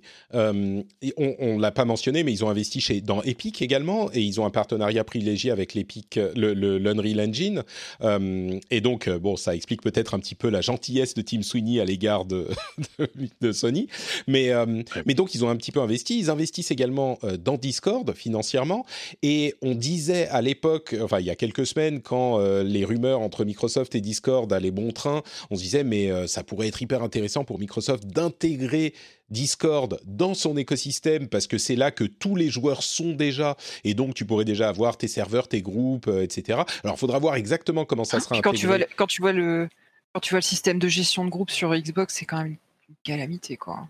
Ouais, moi, je, moi, comme je disais, je joue tout seul, donc je sais pas très bien. Mais, euh, mais dans tous les cas, c'est Sony qui va faire ce dont on disait que ça serait pas mal que Microsoft le fasse avec Discord. Et je trouve ça euh, tout aussi malin d'intégrer dans l'écosystème euh, de, Sony un groupe, enfin des communautés, des millions de communautés de joueurs qui existent déjà. Euh, ça peut donner quelque chose de vraiment intéressant. Bien sûr, euh, il faudra voir comment ils l'intègrent exactement. On en parlait avec Cassim sur Twitter. Euh, Il faudra voir si ça sera une vraie intégration solide et complète. Mais ça a l'air d'être le cas dans ce qu'ils indiquent. Ça sera en tout cas une euh, intégration assez substantielle et, au moins avec des groupes, des, amis, etc. Donc c'est vraiment. Ils sont vraiment dans une situation périlleuse, Sony, en ce moment. Parce que même s'ils sortent d'une euh, génération où ils étaient les grands vainqueurs, ils ont une taille qui est beaucoup plus modeste que Microsoft. Et euh, Microsoft peut sortir le portefeuille et acheter énormément de choses, acheter des joueurs en fait, en achetant des studios, des jeux, des exclusivités, etc. Et en finançant des trucs comme le Game Pass. Et la, la solidité de Sony, et la solidité de Sony est très fragile au final, parce qu'il pourrait se casser la gueule sur cette génération ou sur la génération suivante. Nintendo fait Mhm. son truc, mais Sony est en concurrence directe avec Microsoft. Donc cette approche qu'ils ont d'investir un petit peu dans Epic pour privilégier l'utilisation de, de l'Unreal Engine, ou en la facilitant en tout cas, l'investissement dans Discord, ils ont d'autres, des, des- ils ont signé avec euh, des développeurs, des personnalités connues pour avoir des exclusivités tout de suite, continuer à avoir toujours ces ex- exclusivités sur leur plateforme. Ils font des petits mouvements chirurgicaux hyper intéressants et ça, ça en fait partie, je, je trouve. tout à fait. Euh, Vas-y, ça leur coûte peut-être moins cher euh, de. de euh, alors là, je fais l'avocat du, l'avocat du diable. Ça leur coûte peut-être moins ah bah, cher d'utiliser des serveurs vocaux euh, chez Discord que d'avoir leur propre système. Euh, ouais, peut-être aussi. Et puis, ils, se, basent sur le savoir-faire de Discord dans la matière aussi. Oui, voilà, c'est ça, ils délèguent, quoi. Mmh. Ouais, à, mon avis, ils vont, ils vont continuer à avoir quand même. Je suis pas sûr qu'ils remplacent complètement, mais il faudra voir l'intégration de quoi elle est faite. Mais c'est possible, peut-être. À mon avis, ça coûte pas excessivement cher. Hein. Mais bon. Euh, pour finir, on a. Euh, alors peut-être que Patrick, tu voulais pas GTRP, mais j'avais noté un, départ intéressant, enfin intéressant, oui, un notable chez CD Projekt. Euh, CD Projekt qui a été un peu, voilà, dans, un peu dans la tempête hein, ces, ces, derniers mois avec euh, la sortie compliquée de Cyberpunk. Euh, là, c'est Konrad Tomaskiewicz qui était le réalisateur de The Witcher 3 et des deux extensions et qui, a, qui avait un rôle important aussi dans, dans Cyberpunk, qui a, donc, qui a donné sa démission chez CD Projekt. Alors pas pas pour des raisons financières ou autres, bien sûr, c'est parce que il a été accusé de comportement abusif. On n'en sait pas beaucoup plus. Euh, alors ce qui est intéressant, c'est qu'il y a eu une enquête en interne. Il y a eu euh, lui, il a toujours récusé ces accusations. L'enquête n'a pas conclu à, euh, à, à, ce que ça, ça, a été le cas, mais il a quand même présenté sa démission en expliquant qu'il comprenait que euh, il y avait des gens qui ne voulaient plus travailler avec lui, que voilà que si c'était la peur, etc. Donc bon voilà, il a fait un message un peu de contrition en disant je vais je vais continuer à travailler sur moi-même et changer d'attitude. Et, et c'est un processus long et difficile, mais je ne baisse pas les bras et j'espère pouvoir évoluer. Et en même temps, il quitte la société. Donc, bon, c'est euh, c'est probablement une perte importante parce que c'est quand même le quelqu'un qui, a, qui, a, contribué au succès de The Witcher 3 et The Witcher 3 c'est quand même le jeu qui a propulsé euh, des projets à un, autre niveau quoi. Donc euh, et ce sera intéressant de voir parce que il, il était a priori impliqué sur le prochain épisode de The Witcher. On sait qu'il travaille dessus. On sait que c'est des projets qui travaillent dessus mais euh, mais du coup bah il faudra ça se fera sans lui a priori. Voilà euh, peut-être pour finir, euh, Patrick, tu, tu, voulais donner un, mot sur GTRP J'ai vu que tu l'avais noté dans le conducteur. Ouais, c'est GTRPZ euh, qui est un truc qui s'est passé dans la communauté des streamers euh, francophones, des Twitchers francophones. Je crois que c'était uniquement en France, mais je sais pas exactement. Moi, j'ai vu ça d'un petit peu loin parce que j'étais occupé à d'autres choses, comme vous l'aviez compris.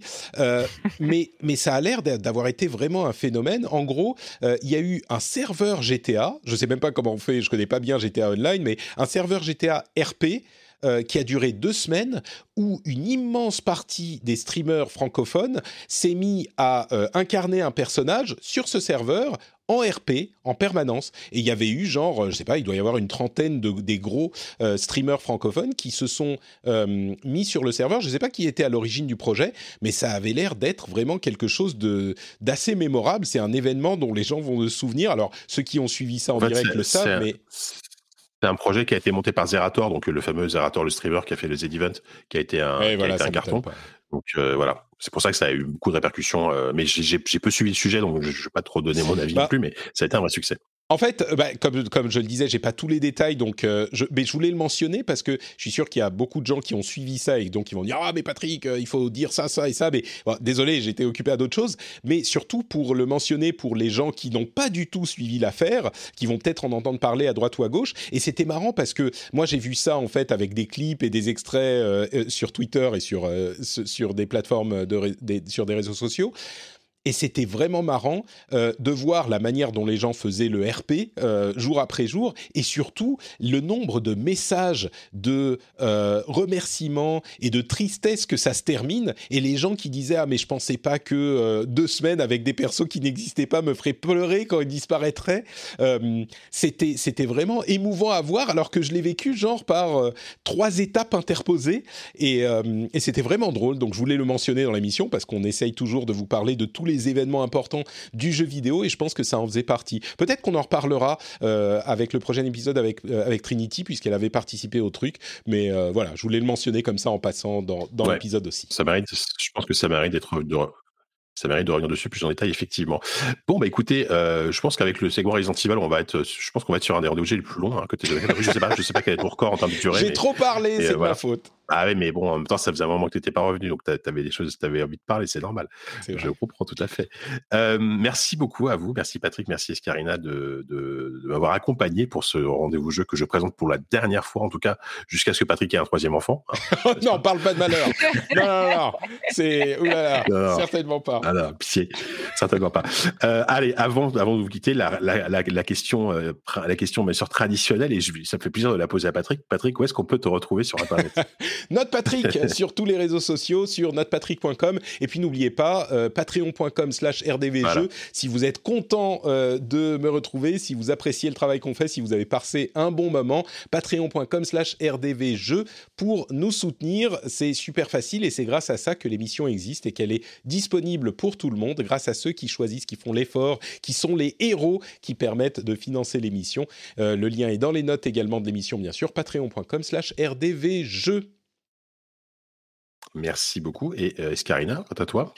Alors, eh ben, moi, on me retrouve sur Twitter sur atescarina underscore. On me retrouve ici au moins une fois par mois, peut-être un peu plus ce mois-ci. On est encore en discussion euh, sur Kiss My Geek. Et puis, euh, de temps en temps, quand on peut, avec confinement oblige, sur Super Gamerside. Formidable. Écoutez, euh, merci pour toutes ces précisions.